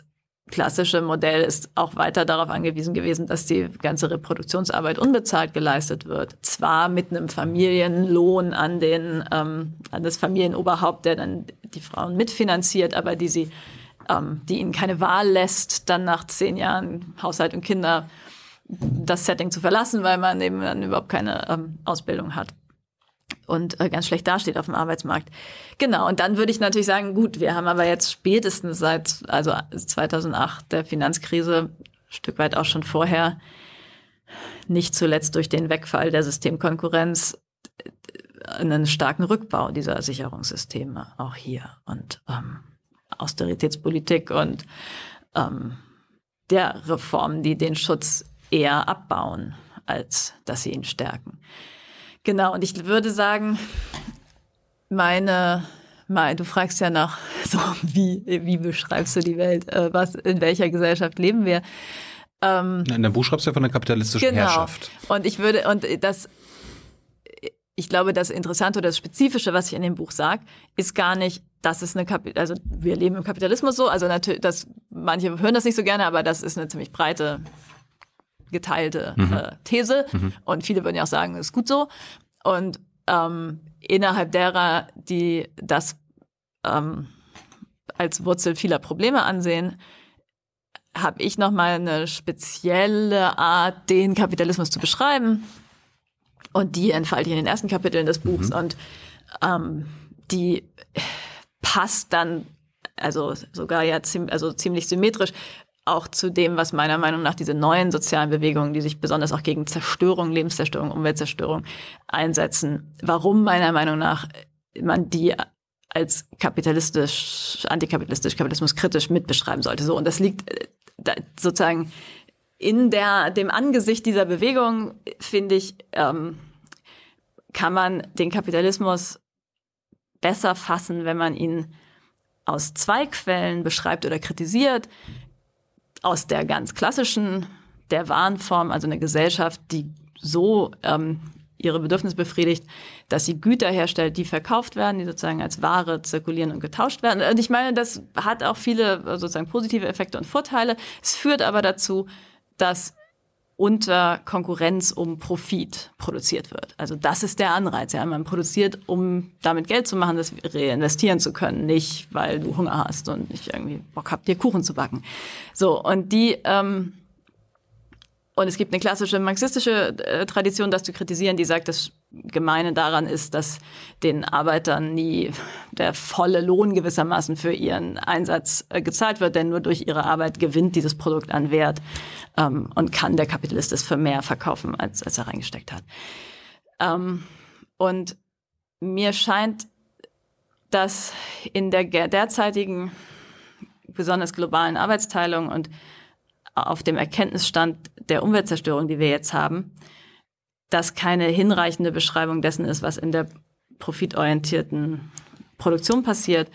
Denn, und jetzt verkrache ich es mir mit vielen orthodoxen Marxisten, denn ich glaube nicht, dass der Wert in die Ware kommt nur durch die investierte Arbeit, sondern durch die spezifische Trennung oder Spaltung von dem, was nachher die Ware ist, das Produkt, was man verkauft, und ganz viel Schrott, um den man sich nicht mehr kümmert. Und das war, also ich meine, das konnte Marx gar nicht so sehen, weil die Treibhausgase, dass die wirklich einfach in der Atmosphäre bleiben und sich überall einfach so zack einmal um den ganzen Erdball aus äh, verteilen und da bleiben und sich erwärmen. Das war, das war noch gar nicht durcherforscht und diese diese systematische Produktion von, also ich nenne das dann nichtigen oder man kann auch sagen abgespaltenem Müll im Herstellen von Gütern, die wir auf Dauer gestellt haben im Kapitalismus, die die hin, führt so ein Doppelleben, dass sie einerseits sind sozusagen die, die schmutzigen Abwässer und die, ähm, die, die Abfälle und auch die Krater, ja, die Mondlandschaften, die bleiben da, wo, wo Güter extrahiert werden aus der Erde, auch Verpackungsmaterial, ja, das ganze Plastik. Das ist gar nicht eigentlich das, womit man nachher Gewinn macht. Und das kann aus Sicht des Kapitalismus behandelt werden, als gäbe es nicht, weil es nichts wert und schmeißt man irgendwie, lässt man links und rechts liegen. Ähm, das Zeug bleibt aber da. Das aus der Sicht des Lebens oder der Welt ist es da und geht ein in alle möglichen natürlichen Zyklen. Er schwimmt im Meer rum und dann steckt es irgendwie den Delfinen im Hals oder geistert in der Atmosphäre rum und führt zur, zur Erderwärmung. Und es ist, ist natürlich kein Naturgesetz, dass alles, was bei der Produktion abfällt, immer giftig ist.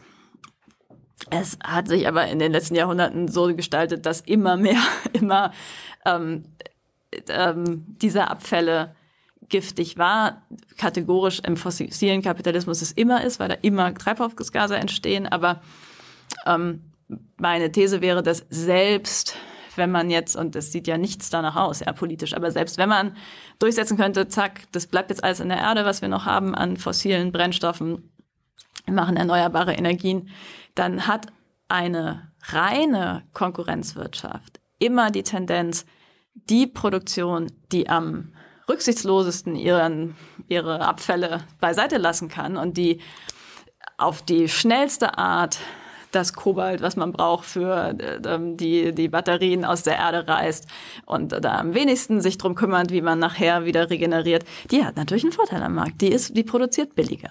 So. Und das ist sozusagen die eine Grundtendenz, dieses Abspalten von nichtigem, um Wert herzustellen, die ein großes Destruktionspotenzial hat. Und natürlich kann man jetzt sagen, gut, aber dagegen, da, das jetzt mach nicht so ein Drama, da macht man halt irgendwie ein Gesetz, die müssen da hinterher aufräumen, man macht hier ein Gesetz, da muss das die Luft durch, durch einen Filter, durch einen Fabrikschlot mhm. und dann dann ist doch gut. Und Plastiksteuer, Plastiksteuer, genau. Und ich also ja, bring it on. Ja. Super. Ich ich habe leider äh, die, äh, also wenn ich wetten müsste, die Befürchtung, dass diese Veränderung der Spielregeln immer hinterherhinken wird. Ja? Also das, was wir jetzt überblicken, es hat ja ewig gedauert, bis wir überhaupt das mit dem CO2 gecheckt haben. Und jetzt dauert es ewig, bis man, wenn überhaupt, was gegen macht. Das kann man natürlich immer wieder aufführen, aber die, die konkurrierenden Firmen haben natürlich einen riesen ähm, Incentive, Anreiz, sagen wir auf Deutsch, ein riesen Anreiz, immer wieder Lücken zu finden. Und dann ist es, glaube ich, zu spät, dann immer nachträglich gegenzubessern. Das ist das eine. Das andere ist, dass ich sagen würde, auf diesem Stand der bereits entfesselten, also Kettenreaktionen, wie das dann immer heißt in der, in der ähm, Klimaphysik, Geologie, da eigentlich können wir uns gar nicht mehr leisten, den Großteil unserer Zeit in Lohnarbeit zu verkaufen, weil so viel Bedarf an gewissermaßen Weltreparaturarbeit entsteht, dass dass wir sowieso dass ähm, unser Tätigsein und das, was wir als Arbeit definieren, in großen Teilen abkoppeln müssen von dem, was, was sich rechnet. Also wo am Ende eine Ware rauskommt und man irgendwie was anderes mehr oder weniger gut entsorgen oder ähm, verschrotten kann.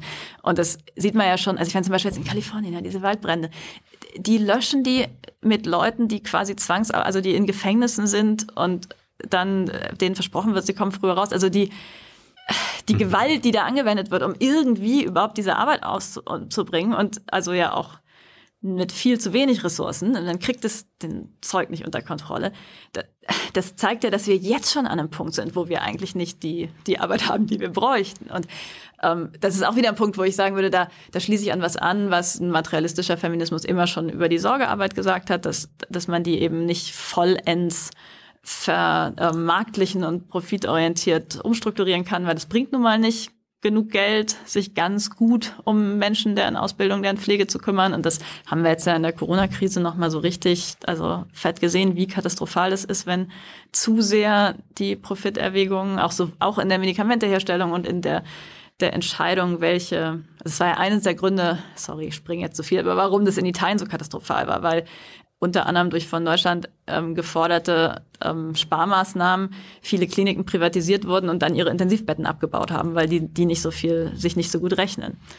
Wie dem auch sei, natürlich kann man da wieder gegensteuern vom Staat, aber dann schafft man große Sektoren, in denen nicht profitorientiert gearbeitet wird. Und ähm, das sind dann sozusagen alles schon Enklaven des Sozialismus, so wie ich ihn dann verstehe, oder der neuen, bedürfnisorientierten, weltwahrenden Tätigkeit eher als der, ähm, Warenproduzierenden. Genau, jetzt habe ich schon ganz viel über die Ware geredet und das andere große Ding, aber ähm, ja, wir, wir, wir gehen es gleich mal durch. Du hast ja ist ja das mit dem Eigentum und der. Damit fangen wir gleich an, aber du hast einen schönen Satz im, im Buch äh, geschrieben, dass wir kapitalistisch äh, die kapitalistische Herrschaft gibt's durch und über uns. Ja. Was meinst du damit? Ähm, also wir sorgen, also selbst, meine, wir sorgen ja. selbst dafür, dass der Kapitalismus also, über uns herrschen kann. Es ist der Versuch, die Balance zu halten zwischen zwei falschen Alternativen, nämlich entweder zu sagen, der Kapitalismus ist ein völlig selbstlaufender Automatismus, der von, von menschlichem Handeln ganz, ganz losgekoppelt ist. Und dann dagegen sage ich dann, naja, schon, und es, und es ist auch nicht, nicht nur so, dass nur ein paar der reichsten Kapitalbesitzer da irgendwelche Handlungsspielräume haben. Das ist etwas, was als Gesamtgesellschaft wir alle mit reproduzieren. Trotzdem sind wir darin natürlich an ganz unterschiedlichen Orten angesiedelt. Und es gibt diejenigen, die profitieren und diejenigen, die also aus, ausbluten zum Teil. Es ist aber, glaube ich, die, Ver oder was heißt, es ist definitiv die Verheerung, die der Kapitalismus anrichtet,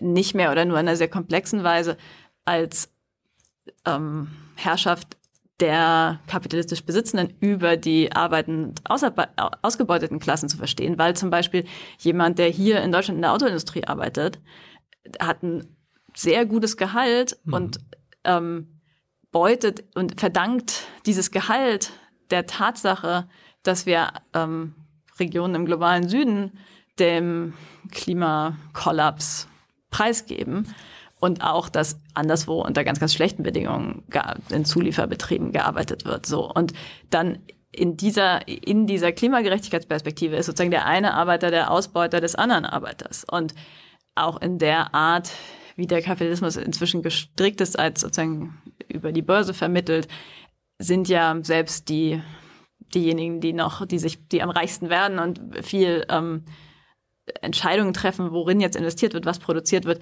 sind ja auch angestellt. Ja, das sind irgendwie Manager, die haben auch äh, Gehälter. Insofern glaube ich, dass die ähm, die einfache Analyse, wo man sagen könnte, naja, im Kapitalismus, der herrscht der Kapitalist über den Arbeiter, das stimmt nur bedingt. So und ich finde das wichtig, sozusagen versucht zu gleichzeitig an der an der Diskrepanz zwischen der Verantwortung und dem, also ich meine, es ist wirklich unsäglich, ja, was zum Teil, es gibt ja diese ganzen Multimillionäre, die könnten, wenn sie wollten, natürlich viel mehr machen. Ich glaube nicht, dass wir dadurch irgendwie die Welt retten, ja, mhm. aber die, natürlich könnte, kann man auf einzelne Leute zeigen, sagen, weil also ich meine heute, ja, die Liebe ich müsste mal, also das wird jetzt geräumt, weil dieser verdammte ähm, Konglomerat von Poczynski oder wie die Firma heißt, da jetzt einfach ihre Spekulationsinteressen durchsetzen will und weil die das einberufen haben, das hätten die auch nicht machen können. Also natürlich gibt es da einen Handlungsspielraum dieser Herrschenden und gleichzeitig in der Tradition der kritischen Theorie mit diesem, was ich vorhin sagte, Begriff des Gesamtzusammenhangs,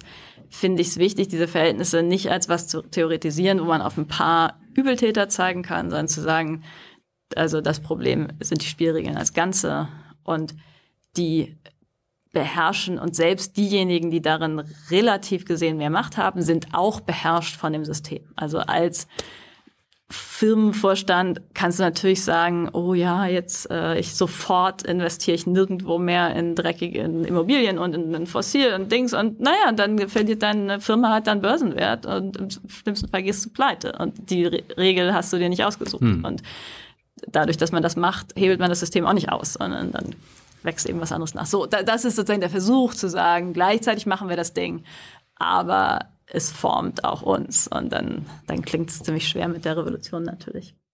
Aber auch nicht hoffnungslos, weil es ist schon, es ist nicht völlig losgekoppelt von menschlichem Handeln. Es ist aber eben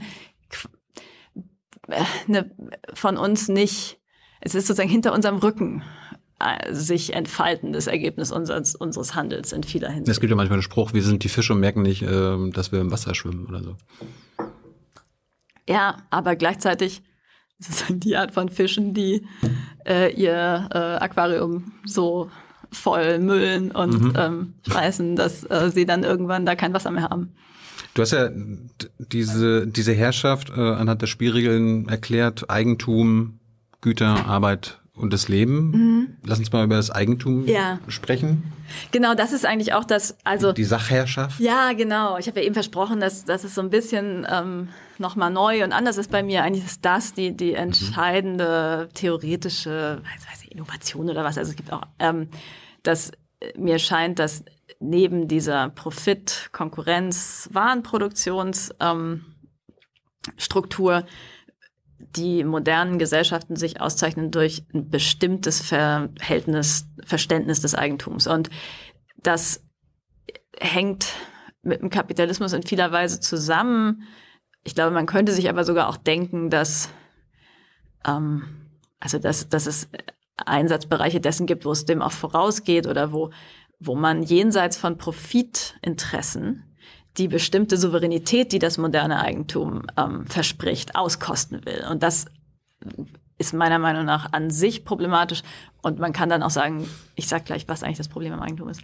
Ähm, und man kann aber dann auch sagen, die so, ähm, industriellen, sozialistischen, real existierenden Staaten, die wir, die wir hatten, die haben alle mit der Sachherrschaft, mit dieser Verfügung über die Welt und die Ressourcen, als könne man alles damit machen, eben nicht gebrochen. Die haben auf einer bestimmten Ebene der, der privaten Firmen mit dem ähm, Profit und äh, Warennexus gebrochen, aber mit diesem, diesem Weltherrscher-Bezug auf die Dinge nicht. Und was ich meine mit dem, ähm, mit dem Eigentum als Quell oder eine, ein Paradigma kapitalistischer Vergesellschaftung ist, dass, dass uns eigentlich gleichermaßen wie das was für den Fisch das Wasser selbstverständliche ähm, Verhältnis, das was uns gehört, uns voll gehört und man einfach machen kann, was man will damit. Ja, du kannst irgendwie kaputt machen. Wenn das ist jetzt halt dein Glas, dann zerbreche ich es nicht. Aber wenn es meins wäre, könnte ich es zerbrechen. Dass, dass das eigentlich keine selbstverständliche Art ist, mit Dingen umzugehen. Nicht mal mit eigenen Dingen. Also es wäre denkbar zu sagen, das Glas gehört mir, aber ich habe trotzdem bestimmte Pflichten, es auf die richtige Art zu benutzen. Und ähm, die, diese willkürliche Verfügung über Güter hat natürlich auch ihr Gutes, weil es so eine enorme Freiheit gibt. Das ist natürlich super, in irgendeiner Sphäre absolut machen zu können, was man will. Es ist auch ein großes Versprechen in der Moderne. Ähm, und gleichzeitig ist es natürlich auch sofort bedenklich, wenn man sagt, äh, aber warum soll mir denn jemand anders sagen, was ich damit machen darf oder nicht? Also das muss dann ja sehr demokratisch gestaltet sein damit es nicht unfrei wird. Mhm. Aber diese, diese Idee, dass man aus natürlichen Regenerationskreisläufen bestimmte Sachen ausstanzt und sagt, hier ziehe ich jetzt eine Linie drum, dieser Acker, dieses Tier, diese Reproduktionsfähigkeit der Frau und im krassesten Fall diese Person in der Sklaverei, die ist jetzt Eigentum und mit der ähm, verfüge ich wie mit einem Objekt das ist eine Spezifik unserer modernen Gesellschaftsform und ich glaube, es stimmt nicht, dass das alles so mit dem 19. Jahrhundert aufgehört hat, sondern es hat sich verschoben. Und selbst wo keine rechtlichen ähm, Verfügungsgarantien mehr bestehen, gibt es noch diesen zum Teil frustrierten, phantasmatischen Anspruch, dass man zumindest über irgendwas auf der Welt als äh, privilegierter Industriestaatenbewohner vor allem, aber auch Bewohnerin, irgendwo einfach so willkürlich herrschen können darf. Und das.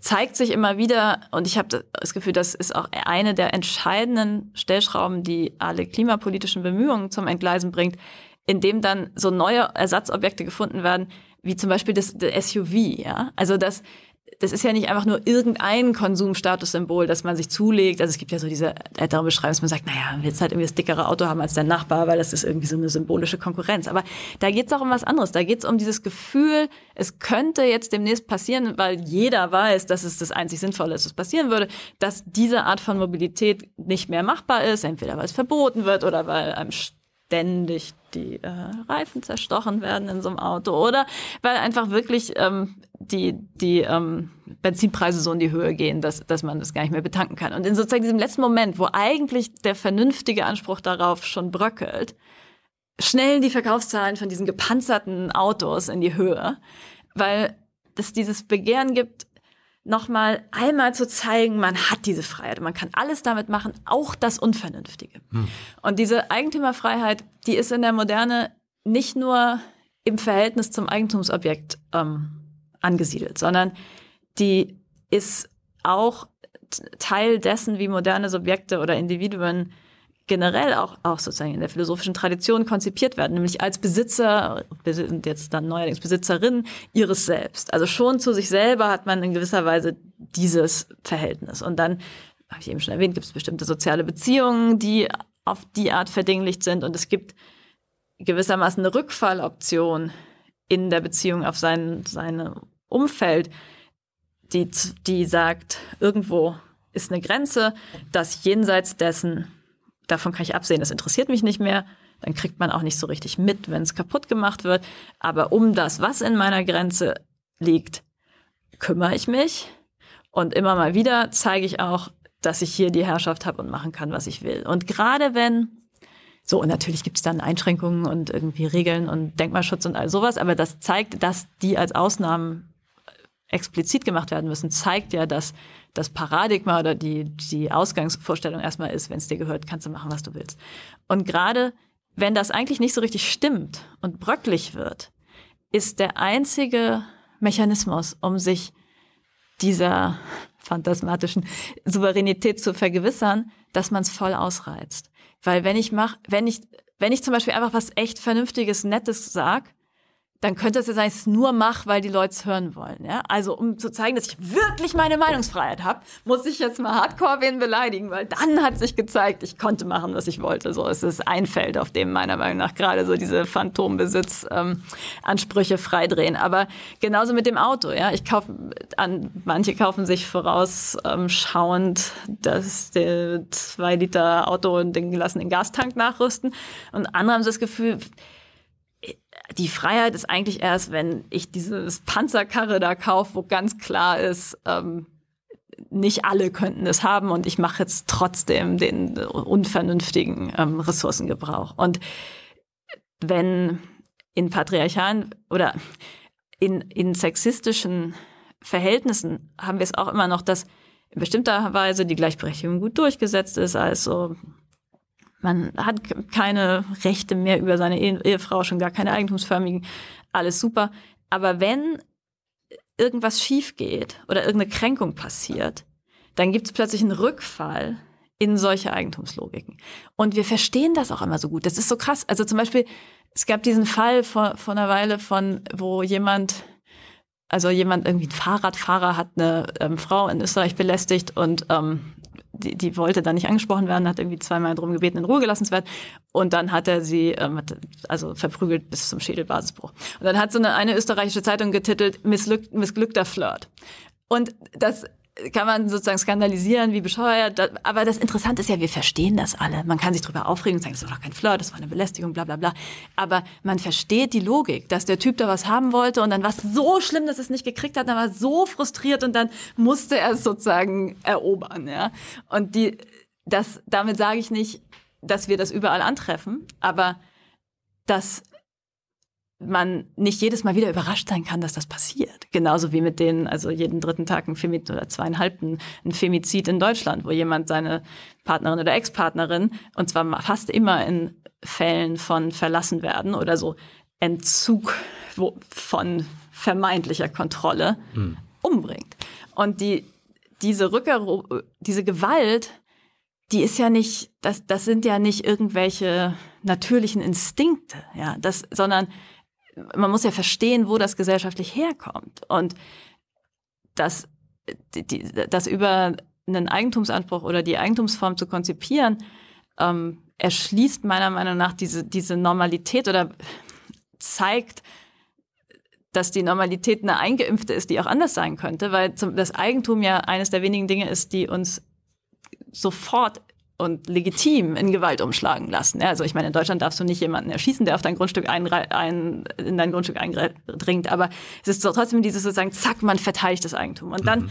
dann wird die Gewalt plötzlich gar keine Gewalt mehr, sondern es ist irgendwie so, oh ja, krass, war ist das so ein Gefühlsausbruch oder so, Familiendrama, bla bla. So. Und die, diese da sind wir jetzt ja ganz weit weg von dem, was man klassischerweise als Kapitalismus kritisiert. Und trotzdem glaube ich, dass das eine Dynamik ist, die man nicht völlig losgelöst von der Gesellschaftsform und den, den materiellen ähm, Praktiken, die wir haben, analysieren und verstehen kann. Und dass es auch einen Anstieg solcher Gewalt in Umbruch und Prekaritätsmomenten gibt. Wenn man das Gefühl hat, es schwimmt eh alles weg, dann will man sich wenigstens noch irgendeines Anspruchs ver vergewissern durch, ähm, ja, und dann mobilisieren sich diese tief eingeschriebenen äh, patriarchalen und rassistischen Verfügungsgelüste. So. Und das fällt dann alles unter den großen äh, Begriff der Sachherrschaft und dann kann man es auspacken in natürlich ganz verschiedene Verhältnisse und über, also in der rassifizierten Gewalt ist das Phantasma ganz anders. Da betrachtet, betrifft es meistens eher die, den Personenstatus direkt. Also dass ich irgendwie, das weiß ich, Europäerin mir anmaßt zu sagen, ob mein und selbst sozusagen noch in der nicht rassistischen Affirmation übertrieben jemandem vergewissert, so ja, ich sehe dich als Person. Es ist ja völlig grotesk, ja. Warum hab, haben manche Menschen dazu mehr die Agency als andere? Und Mobilität, ja, wo kannst du dich aufhalten? Und im Moment sagen wir im Großteil der Weltbevölkerung, wo kannst du dich aufhalten? In einem Lager, wo du wahrscheinlich also dem Tod ausgeliefert bist, wie, wie ein Ding im Regal. Und diese diese Zähigkeit des, der Herrschaft und des, des sozusagen Entitlements, des Anspruchs, dass es okay ist, zu verfügen darüber, wo die anderen Menschen sich aufhalten, das scheint mir mit, mit dieser, dieser spezifischen modernen Form der, der Souveränität und des, des ähm, Individuums mit diesem Willkürwillen zusammenzuhängen bevor, bevor wir gleich die nächste Lüftungspause machen, erklär uns mal kurz, äh, gehört zu diesen Spielregeln beim Eigentum auch, dass es wichtig ist, dass es zum Beispiel keine Verteilungskontrolle gibt. Also, dass jemand 100.000 Wohnungen besitzen kann oder so ein Konglomerat 10.000 Wohnungen und nicht halt, dass wir das irgendwie entscheiden, okay, das wird limitiert und jeder darf nur so und so viel oder alle gleichberechtigt. Ähm, das, das ist ja sozusagen die, ähm, also das entsteht schon daraus, dass man sagt, das Privateigentum ist geschützt und der Sinn des Staats ist, das Privateigentum zu schützen und diesen Schutz verabsolutiert auf eine Art, die man ja zum Beispiel im Sinne unserer Verfassung nicht tun müsste. Ich, ich finde es aber wichtig, also was mir in der Analyse immer wichtig ist, ist zu betonen, ist, dass es aber nicht damit, dass die Verteilungsfrage eine Achse der Frage ist. Mhm. Und die Frage, was man überhaupt machen darf mit Eigentum, dabei auch offen bleibt. Mhm. Und ähm, ich glaube, diese, die, die Verabsolutierung des, des nicht anfall, also das, man, das die ganze Zeit in den letzten Jahrzehnten die Schere zwischen Arm und Reich weiter auseinandergeht und trotzdem und, und sozusagen in der Bankenkrise wieder die Großanleger ähm, rausgeboxt werden und die, ähm, die Steuerzahler das zahlen müssen. Das, ich finde, das erklärt sich schon gar nicht mehr, das kann man gar nicht mehr erklären mit dem eigentlich materiellen Schutz des Eigentums, denn das ist ja eine Umverteilung nach oben, sondern das kann man nur noch erklären mit einer verrückten, losgekoppelten Eigentumsideologie, die auch sagt, bestimmten Leuten steht's zu oder im Zweifelsfall die Ordnung herrscht, wenn, wenn diese Typen haben und äh, die Leute hier nix so. Da, und ähm, genau, insofern, ich finde es wichtig, dass man, denn wenn man da stehen bleibt, sagt, na ja, das Eigentum ist geschützt, es hat bestimmte Nachteile, es zementiert Ungleichheit, aber andererseits gibt ja auch Sicherheit,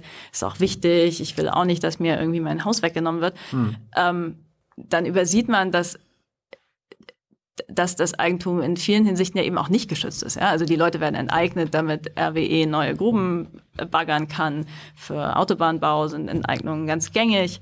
Und da, wo sie eigentlich ziemlich sinnvoll erscheint, bei ähm, in Leerstand von Spekul als Spekulationsobjekten ähm, zweckentfremdeten Häusern, gibt einen riesen Aufschrei, dass das Eigentumsrecht heilig sei. Das, also ja, aber bei dem einen, bei den einen werden privat oder Individuen enteignet und bei den anderen sind es halt Geschäfte, genau. Konzerne. Ja, ich würde auch sagen, das ist ein entscheidender Faktor, ja. Und damit wird dann nicht, wie es immer heißt, das Recht und die Sicherheit der aller Bürgerinnen ähm, geschützt, sondern eine bestimmte kapitalistische Verwertungsgarantie ähm, ja, beibehalten. Gut, Lüftungspause.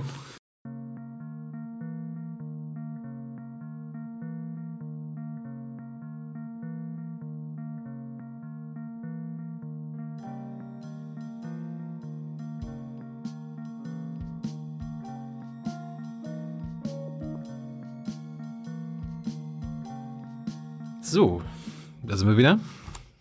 Du musst uns nochmal erklären, du hast in deinem Buch den Begriff Phantombesitz mhm. immer wieder verwendet, wenn es ums ja. Eigentum geht. Mhm. Erklär uns das mal. Ja, das ist ja eben schon mal so, so nebenbei eingestreut. Ist gut, nochmal drauf zurückzukommen. Ich mache eine Unterscheidung zwischen dem, dem Eigentum in der, auch in der erweiterten Form der, der Verfügung über in sozialen Beziehungen über natürliche Ressourcen als tatsächlich rechtlich zugesicherter, ähm, ja, sozusagen Besitzanspruch, ähm, ein Zugeständnis, wo man klar darüber verfügt. Das ist Sachherrschaft. Und dann gibt es gewissermaßen die zur Identität geronnene Anspruchshaltung oder die, die Verkörperung dieser Ansprüche. Und das nenne ich, und das Verrückte ist, so, die, die erstmal entwickelt die sich natürlich, also indem man eintrainiert wird, zum Beispiel in die Rollen, wo jemand ein Ehemann oder ein Kolonialherr oder eine Kolonialherrin wird, werden bestimmte Selbstverständlichkeiten ähm, zu, sozusagen zur zweiten Natur. Und auch die ähm, Rolle der Unterdrückten kommt mit bestimmten Formen der ähm, Beschränkung, Selbstverdinglichung ähm, geht damit einher. Und diese, diese verinnerlichten Dispositionen, die überleben oft die Abschaffung der faktischen und rechtlich gesicherten Herrschaftsverhältnisse. Das heißt nicht, dass, also natürlich ist da trotzdem großer Gewinn, wenn man ähm, bestimmte, ähm, also rechtliche Rahmenbedingungen ändert. Und trotzdem sind diese unterschiedlichen Dispositionen anzueignen oder angeeignet oder enteignet zu werden, weiter in der Welt. Und ich nenne das nicht mehr Eigentum, sondern Besitz, weil mit Besitz das gemeint ist, was man sozusagen wirklich, also besitzen tue ich das lassen, und wenn ich es wirklich auch in der Hand habe und äh, Eigentümer bist du. Also ähm, das ist sozusagen kein wirklich zugestandenes, ähm, rechtlich abgesichertes Eigentum mehr, aber das ist sowas wie ein übrig gebliebener, also gewissermaßen der der Stumpf oder die Leerstelle, an der mal Herrschaft war. Und jetzt ist da faktisch Leere, aber zumindest in manchen äh, ähm, Psychen, äh, Weltsichten ist da doch, lauert da doch noch dieser Anspruch, eigentlich beraubt worden zu sein, eigentlich schlecht weggekommen zu sein, eigentlich weiter herrschen zu dürfen. Und also man kann das festmachen äh, sehr, also ganz toll erforscht ist zum Beispiel ähm, Burkhard Du Bois für die sogenannte Black Reconstruction, die Zeit nach der offiziellen Abschaffung ähm, der Sklaverei, wo die, obwohl die Schwarzen unter materiellen sehr schlechten Bedingungen befreit wurden, also ohne jede, ähm, oft sogar in die Schuldknechtschaft, ohne dass ihnen irgendwelche Startbedingungen gegeben wurden, wirtschaftlicher Art, war es dann trotzdem so, dass jedes bisschen Freiheit und Reichtum, was da erarbeitet wurde,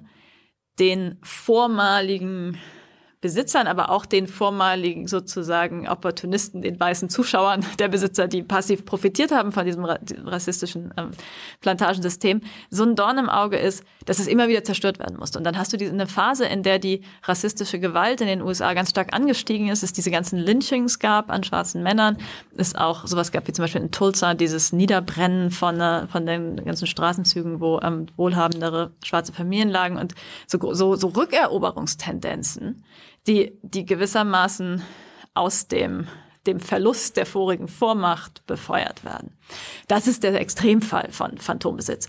Jetzt also der, der dann wirklich umkippt in brachiale Wiederaneignung und in das, was ich dann sozusagen faktische, episodische Sachherrschaft nennen würde, wenn man eben also im schlimmsten Fall den Leuten wirklich, also das ist ja im Lynching der Fall, nach dem Leben trachtet. Und mhm. diese Art des Durchsetzens des vermeintlichen Verfügungsanspruchs, ich meine, den haben wir auch noch in rassistischen Polizeipraktiken. Ja, das, da, da aktualisiert sich plötzlich wieder dieses, wir können hier machen, was wir, wir wollen und dieser Körper wird ähm, zum Objekt degradiert. Gut, aber terminologisch ähm, Phantombesitzer, Besitz oder Besitzer ähm, sind in gewisser Weise alle, die in, in, den, in, in unseren modernen Identitäten groß werden, weil wir, selbst wenn wir es nie aktualisieren und ganz gut und ungeschoren durchkommen oder uns ganz anständig verhalten, diese unterschiedlichen, also Dispositionen, also Fähigkeiten oder ähm, Tendenzen entweder aneignen zu können oder beraubt werden zu können, trotzdem mit uns rumschleppen. Also einfach, die, solange du als Frau anders Angst im Dunkeln im Park hast als als Typ, hm. selbst wenn sozusagen alle nie nichts passiert, alle friedlich sind, ist da ein Rest dieses dieses Besitz, dieses diese Verdinglichung ähm, oder dieser Unterdrückungsstruktur. Aber, aber warum ist das die Grundlage für den Kapitalismus, wie du schreibst? Das ist nicht die Grundlage für den Kapitalismus. Das ist ein, ich glaube, es ist insofern ein Baustein, mhm. als man damit eine Währung schafft, die gar nicht materiell ist, aber über die die sozusagen ideologische Objekte schafft, über die bestimmte Gruppen ähm, ersatzbefriedigt pazifiert werden können. Also wenn du eigentlich materiell beraubt und besitzlos bist, als jetzt, also ich rekonstruiere das dann ja eher aus der, der Frühmoderne von der, den Einhegungen her, als weißer Europäer gerade äh, ähm, eigentlich ähm, deiner, deines ganzen Lebensunterhalts da beraubt bist, vom Land ge gejagt wirst, dass die äh, ähm, Verhältnisse sich stabilisieren konnten und nicht sofort diese Revolten gegen die Einhegung und gegen die, die neuen Hecken und Zäune zum Erfolg geführt haben, ist also zumindest nach Rekonstruktion mancher materialistischer Historikerin der Tatsache zu verdanken, dass den Leuten andere Herrschaftsobjekte, andere Verfügungsberechtigungen ähm, als Ersatz angeboten wurden. Zum Beispiel die patriarchale Verfügung über eine Frau, die dann auch zu Hause ist und ähm, gehorchen muss und nicht nur einen versorgt, also nicht nur das Materielle, sondern auch ähm, das Symbolische und das Selbsteigentum der, der westlichen freien Arbeiter und Arbeiterinnen hat seinen Glanz unter anderem der Tatsache zu verdanken, dass die vor Augen hatten, dass manchen Leuten nicht mal sich selbst gehören. Und das ist eine viel schlimmere Form, eine moderne äh, Form der Unterdrückung gibt als die Leibeigenschaft, aus der sie sich gerade emanzipiert hatten, mit so gemischten Folgen, nämlich die tatsächliche ähm, transatlantische Sklaverei und das zum Ware, zum Eigentum und zur Ware werden von Menschen. Und diese insofern Natürlich kannst du einen Kapitalismus ohne das haben, aber es hat geholfen, das Ding stabil zu machen. Einerseits auch materiell, weil da eben dann auch Arbeit geplündert und geraubt werden konnte, die man nicht bezahlen muss. Aber andererseits, weil die Arbeit, die man bezahlt, billiger, schlechter bezahlt werden konnte und den Arbeitenden als größeres Gut erschien, weil es diese Ersatz, also weil es die sozusagen mit Phantombesitz abgespeist wurden. Und ich mag den Begriff Phantombesitz lieber als den gängigen in der feministischen Debatte der Privilegien, weil es irgendwie mit da, da weiter mit anklingt, dass das trotzdem hohl ist. Also obwohl die hm. der, die Macht und, und die, der, der Vorteil real ist und auch zum Teil dann eben materielle Folgen hat. Also wenn man immer schon so als Herr der Welt auftritt, dann wird einem, kriegt man, kommt man meistens noch weiter und so. Aber trotzdem ist es letztendlich ein, ein leere Ersatz, ähm, ist so ein Windei, was man, was einem die Verhältnisse dazu gestehen. Das plant natürlich niemand, ja. Also es gibt nicht irgendwo die kapitalistische Zentrale, die sich überlegt, wie speisen wir jetzt die Leute ab. Aber so, so verschieben sich eben Gewalt- und Zwangsverhältnisse, die in einem Zusammenhang erlebt werden, auf einen anderen und werden dann wieder ertragbar und austarierbar. So, deswegen sehe ich das als Teil des Gesamtsystems, aber nicht als irgendwie die Grundlage des Kapitalismus, so würde ich sagen. Und ich meine, in der, in dem, also der Phantombesitz über die Natur und über die Ressourcen ist schon insofern eine Grundlage, als dass du, wenn du anfangen würdest, kein Ding mehr, also alle Dinge im Zusammenhang ihrer natürlichen Regeneration ähm, zu betrachten und nicht mehr Schnitte zu setzen und Sachen rauszunehmen, dann könnte man nur sehr, sehr viel langsamer und zögerlicher Gewinn rausschlagen. Diese, mhm. und ich, deswegen, also ist es dann wichtig zu sagen, dass die Warenform und die Eigentumsform, obwohl ich das jetzt so als zwei Quellen erstmal beschrieben habe und die auch manchmal unabhängig voneinander ähm, operieren,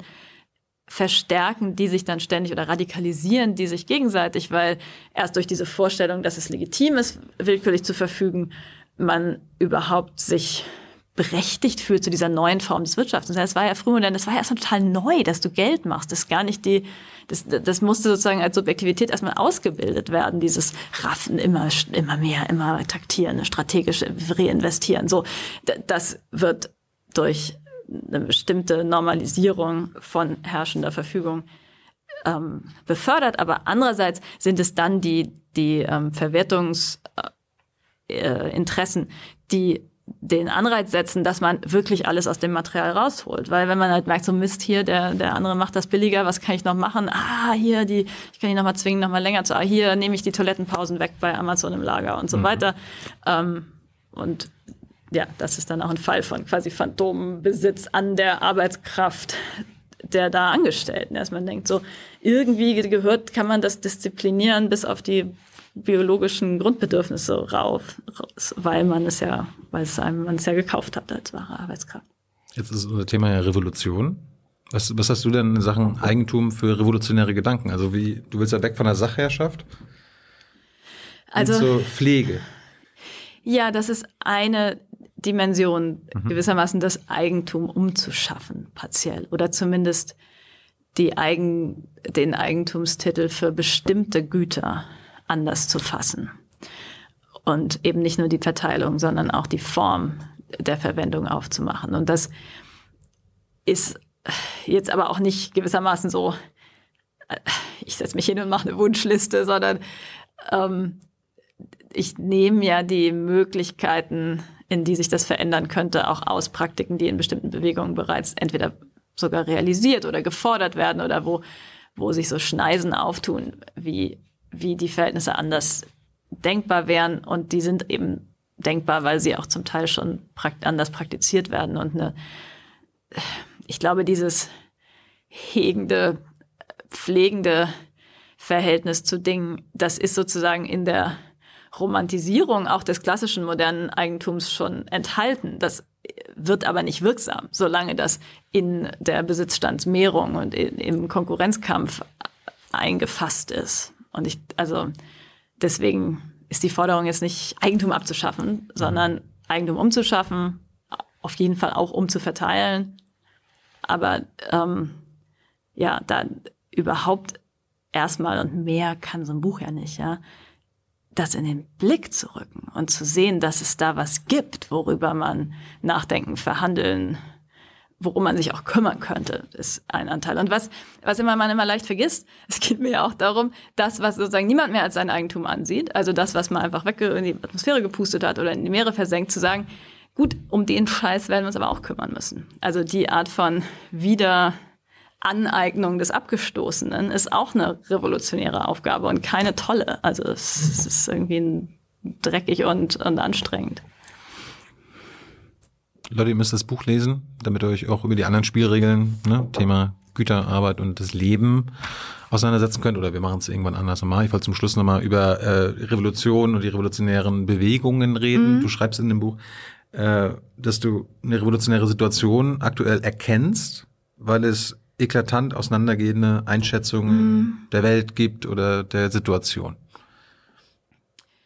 eine Proto-Revolutionäre. Ne? Aber auf jeden Fall sehe ich da bestimmtes revolutionäres Potenzial. Ja, das, das äh, äh, streibt auf jeden Fall das Nachdenken an. Und ich habe ja die, also die These, die das Buch zusammenhält auf der diagnostischen Ebene, ist ja die, die im Titel schon anklingt, dieser Revolution für das Leben, dass es nämlich bestimmte Gemeinsamkeiten von gegenwärtigen, auch sehr mobilisierungsstarken Bewegungen gibt, die oft nicht so zusammengefasst werden, oft auch nicht mal wirklich als, also in der Linken als Kapitalismus kritisch genug angesehen werden, nämlich feministische, antirassistische, ökologische ähm, Bewegungen, die alle auf eine bestimmte Weise gegen das gewaltsam beförderte Sterben, gegen das Aussterben und für solidarisches, verbundenes Leben ähm, mobilisieren. Und also zum Teil ist das schon ganz eklatant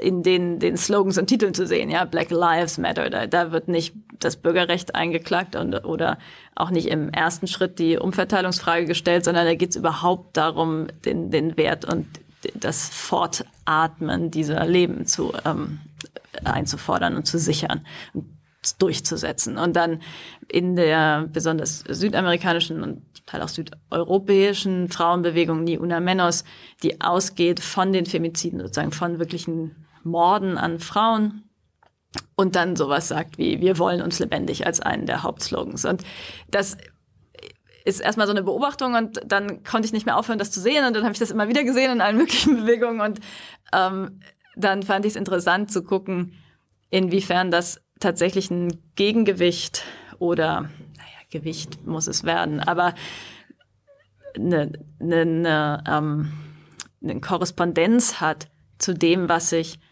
als destruktive Seite des Kapitalismus jetzt versucht hat zu beschreiben. Also als mehr als ausbeuterische, als wirklich zerschöpfende, lebenszerstörende, destruktive Ordnung. Ähm, wie, wie man eigentlich diese Bemühungen als Antworten auf bestimmte Achsen der Sachherrschaft oder des, der fortlebenden Phantombesitzansprüche verstehen könnte. Und das, da muss man jetzt gucken, also ein Deutungsangebot setzt man in die Welt, mal sehen, wie lange das trägt. Aber erstmal schien mir, also hat mich das beim Schreiben äh, selber überzeugt. Und die, der Clou ist ja dann zu sagen, dass an verschiedenen Strängen dieser Bewegung sich auch jeweils Alternativen ablesen lassen, wie wir die verschiedenen Sphären der Gesellschaft, also das Besitzen, das Arbeiten, das, ähm, die, die Distribution der, der Güterverkehr, ähm, wie wir das anders gestalten könnten.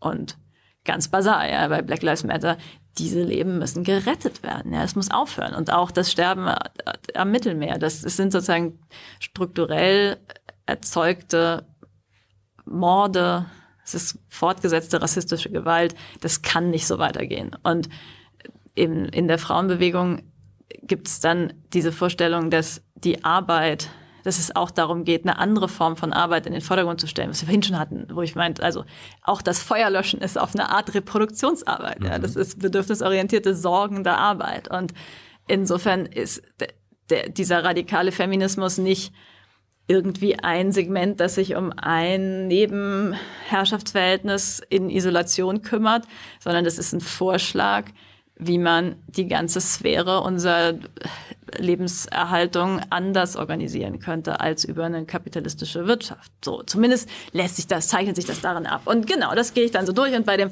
dem Eigentum, ähm, äh, also gucke ich besonders auf die, ähm, die Kämpfe jetzt äh, von, also insbesondere in äh, den USA gegen dieses schreckliche Dakota Access Pipeline Projekt, ähm, wo auch, also besonders so unter in äh, Leadership der indigenen Bevölkerung da war auch in breiten Allianzen, die auch zum Beispiel mit Black Lives Matter Querverbindungen hatten, unter dem Slogan Wasser ist Leben nicht äh, gekämpft wurde gegen diese Ölpipeline, die inzwischen ja dann auch wie vorhersehbar war, geleckt hat und da die Grundwasserreservoirs äh, zum Teil verschmutzt hat. Und das ist so interessant, denn tatsächlich haben, hat dieser Pipelinebau auch Eigentumsansprüche in diesem Stammesgebiet verletzt. Und natürlich haben die, war das auch eine Achse des Einspruchs, zu sagen so, hey, das ist unser Land, ja, ihr habt das geklaut. Und in dem Fall sogar habt ihr dann, nachdem ihr es geklaut habt, uns irgendeinen Vertrag unterzeichnet, Fort La Marie, wo drin stand, das sei jetzt wirklich unseres und jetzt baut ihr da wieder dieses Mistding durch. Aber der, der entscheidende ähm, Mobilisierungshorizont war eben gar nicht der unser Eigentum gegen euer Eigentum, sondern der Erhalt der Lebensgrundlagen, die ganz andere Beziehung zu diesen Ressourcen, die, die Verantwortung gegenüber dem Wasserreservoir gegen euer dreckiges Öl. So, und das ähm, scheint mir zum Beispiel, also wenn ich vorhin gesagt habe, Eigentum umschaffen, scheint mir da viel Inspiration drin zu stecken. Du schreibst ja auch viel über die Bewegungen wie Extension Rebellion mm. und Ende Gelände. Mm. Und du schreibst ja die Bewegung so als Vorwegnahme einer anderen Ordnung. Warum, warum hast du für die Sympathien? Und kannst du verstehen, warum der Verfassungsschutz Ende Gelände jetzt schon beobachtet? Ja, der Verfassungsschutz sollte sich echt mal selbst beobachten. Ähm, naja, auf eine Art zeigt das ja, also das zeigt ja nur, dass sie auch sehen, dass die an, äh, also an einem neuralgischen Punkt des Systems äh, ähm, unterwegs mhm. sind. Und zum Beispiel die Hambacher Forstbesetzung hatte ja auch breite Sympathien in der Bevölkerung. Und ähm, die, also auf eine Art sind natürlich diese Umweltbewegungen die klassischen jetzt Revolutionen für das Leben, also nicht nur für, für einzelne Leben, nicht für alle Leben, nicht für die Leben der unterdrückten Gruppen, sondern die Lebensgrundlagen ähm, auf dem Planeten. Und die jetzt gerade Ende Gelände ist ja selbst schon komplett äh, sozusagen intersektional und auch kapitalismuskritisch durchreflektiert ähm, und hat eben als so Haupteinsatzgebiet jetzt die fossilen Energieträger. Und das, also ich meine, am Ende gibt es dagegen, glaube ich, oder so viel, also geht jetzt gerade die ähm, Repression so in die Vollen, weil die Recht haben und weil alle das wissen. Und ja, muss man jetzt mal sehen, wie das, wie das weitergeht. Und ich meine, Fridays for Future hat meiner Meinung nach nicht so sehr diese vorwegnehmende Rolle. Also mhm. bei Ende Gelände finde ich zum Beispiel einfach diese, also die Forderung, leave it in the ground. Ja, das ist ja, das ist ja einfach der vernünftige Konsens aller derer, die es nicht okay finden, wenn die Welt kaputt geht. Und dabei die leben, die am wenigsten dazu beigetragen haben, pauschal am frühesten und schnellsten leiden und sterben. Und ähm, trotzdem ist es eine Vorwegnahme einer anderen Verfügung über die Ressourcen, wo die entscheidende Frage auch gar nicht ist, gehört es mir oder dir? Und nicht mal gehört es uns zusammen, sondern was heißt es, dass es uns zusammen gehört? Das könnte heißen, dass wir es einfach in Ruhe lassen. Und dass wir gar nicht jetzt gerecht jeder gleich viel Gewinn draus schlagen, sondern mhm dass die Freiheit gerade darin besteht zu sagen, nee, wir, das benutzen wir jetzt nicht, wir gucken jetzt mal, wie wir hier anders unseren Strom herstellen und vielleicht auch weniger Strom brauchen. Ähm, genau, insofern, da sehe ich ein wirkliches vorwegnehmendes ähm, Moment. Fridays for Future stellt sich ja erstmal viel gesellschaftlich anschlussfähiger und reformenorientierter ähm, auf und hat sozusagen so ein bisschen den, den Trick, die abstrakten ähm, also Ziele des Pariser Abkommens und sozusagen der Gradgrenze oder auch des Emissionsbudgets zu fordern, ohne sich jetzt äh, darauf festzulegen, wie das eigentlich passieren soll. Mhm. Und das, also ist einerseits, glaube ich, klug, weil es überhaupt erstmal den Raum öffnet, darüber nachzudenken. Andererseits ist es so ein bisschen gefährlich darin, dass es irgendwie so in den Raum stellt, dass jetzt plötzlich da die einzelnen Erwachsenen irgendwie vernünftig werden könnten und man dann, wenn jetzt, wie ja auch zum Glück passiert, aber dann irgendwie gesagt wird, okay, wir ändern nochmal die Emissionsziele und das ist doch 60 Prozent Reduktion. Das muss dann eben auch passieren. Und solange nicht ganz klar ist, wie diese Sachen eingespart werden sollen, ist auch ein breites Teilen der, dieser Forderungen und eine irgendwelche Deklarationen der politischen Entscheidungsträger, sozusagen das, wofür Fridays for Future kämpft, kein großer Gewinn oder es macht nicht den entscheidenden Unterschied. Aber gut, ich meine, das durchschauen die auch selbst und die sind ja sozusagen da auch selbst schlau dabei, dann wiederum das nicht eingelöste weiter einzufordern. Aber ich sehe deren Rolle mehr in dieser überhaupt der Katastrophenvergegenwärtigung, also im Versuch darauf aufmerksam zu machen, dass da was richtig schief geht und nicht so sehr jetzt schon in der also Präfiguration, Vorwegnahme einer anderen Ordnung Andererseits, also ich meine, allein schon in deren demokratischen Abstimmungsprozessen und so, also da gibt es auch viele interessante Sachen zu beobachten. Und, und vor allem diese breite Mobilisierung ist natürlich so ein Hoffnungsschimmer. Also großartig. Hey Leute, Jung und Naiv gibt es ja nur durch eure Unterstützung. Ihr könnt uns per PayPal unterstützen oder per Banküberweisung, wie ihr wollt. Ab 20 Euro werdet ihr Produzenten im Abspann einer jeden Folge und einer jeden Regierungspressekonferenz. Danke vorab. Jetzt sag uns zum Schluss, wie quasi aus einer Vorwegnahme einer anderen Ordnung wie Extension Rebellion und Ende Gelände denn tatsächlich eine andere Ordnung dann kommen kann. Oder weiß man das auch wieder erst nachher? Ja, nach der Revolution? in dem, also einerseits in dem ich, ich skizziere ja nur mhm. so Momente und fasse das dann nochmal so zusammen als irgendwie andere Gesten. Das ist ja das, der Versuch, im Grunde kleine, sogar so halbkonkrete Modelle zu bauen. Und die müssen dann aufgegriffen und wiederholt und ausgeweitet werden. Es gibt nicht irgendwie den Moment, wo irgendwer, so irgendwie Angela Merkel oder so sagt, so zack, ab jetzt machen wir das neue Programm, ja, sondern man, wenn diese Prinzipien der Verbundenheit, der Bedürfnisorientierung, der Weltwahrung in immer mehr Kontexten als leitend angesehen werden oder überhaupt selbstverständlich werden, modifiziert werden, repliziert werden, eingefordert werden, sich plötzlich die Politik in diesem Rahmen rechtfertigen muss und nicht mal nur in einer bestimmten Gradzahl oder sowas oder Arbeitsplatzsicherung am Standort Deutschland und so, als gäbe es nur eine Branche, ähm, dann kann es plötzlich so sein, dass aus dem, was bis irgendwie bislang in Zwischenräumen passiert, die neuen Herzstücke geworden sind. Da gibt es keinen entscheidenden Moment, an dem man sagt, jetzt hat's geklappt. Das, es hat ja auch nur geklappt, wenn es dann stabil bleibt mhm. und wenn wir dann sozusagen weiter uns auch um den Dreck kümmern, der uns einholt, selbst wenn wir ihn weiter nicht, äh, nicht mehr ähm, weiter produzieren. Und ja, da ich glaube, es ist einfach unlauter, in der Hinsicht Prognosen zu machen, aber man kann Sehnsüchte wecken. Und das freue ich, also wenn das gelingt, ist schon viel. Aber und das tue auch nicht ich sozusagen, das tut die Lage oder das tun auch diese Bewegungen zum Teil. Ich ähm, fasse das, glaube ich, so nochmal zusammen auf eine vielleicht neue Art. Und allerletzte Frage, glaubst du, dass du eine andere Ordnung erleben wirst in deinem Leben?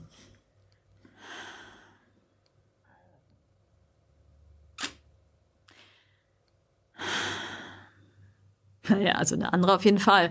Ähm, also ich glaube tatsächlich nicht, dass, also es ist nur die Frage, ob die richtige. Also ähm,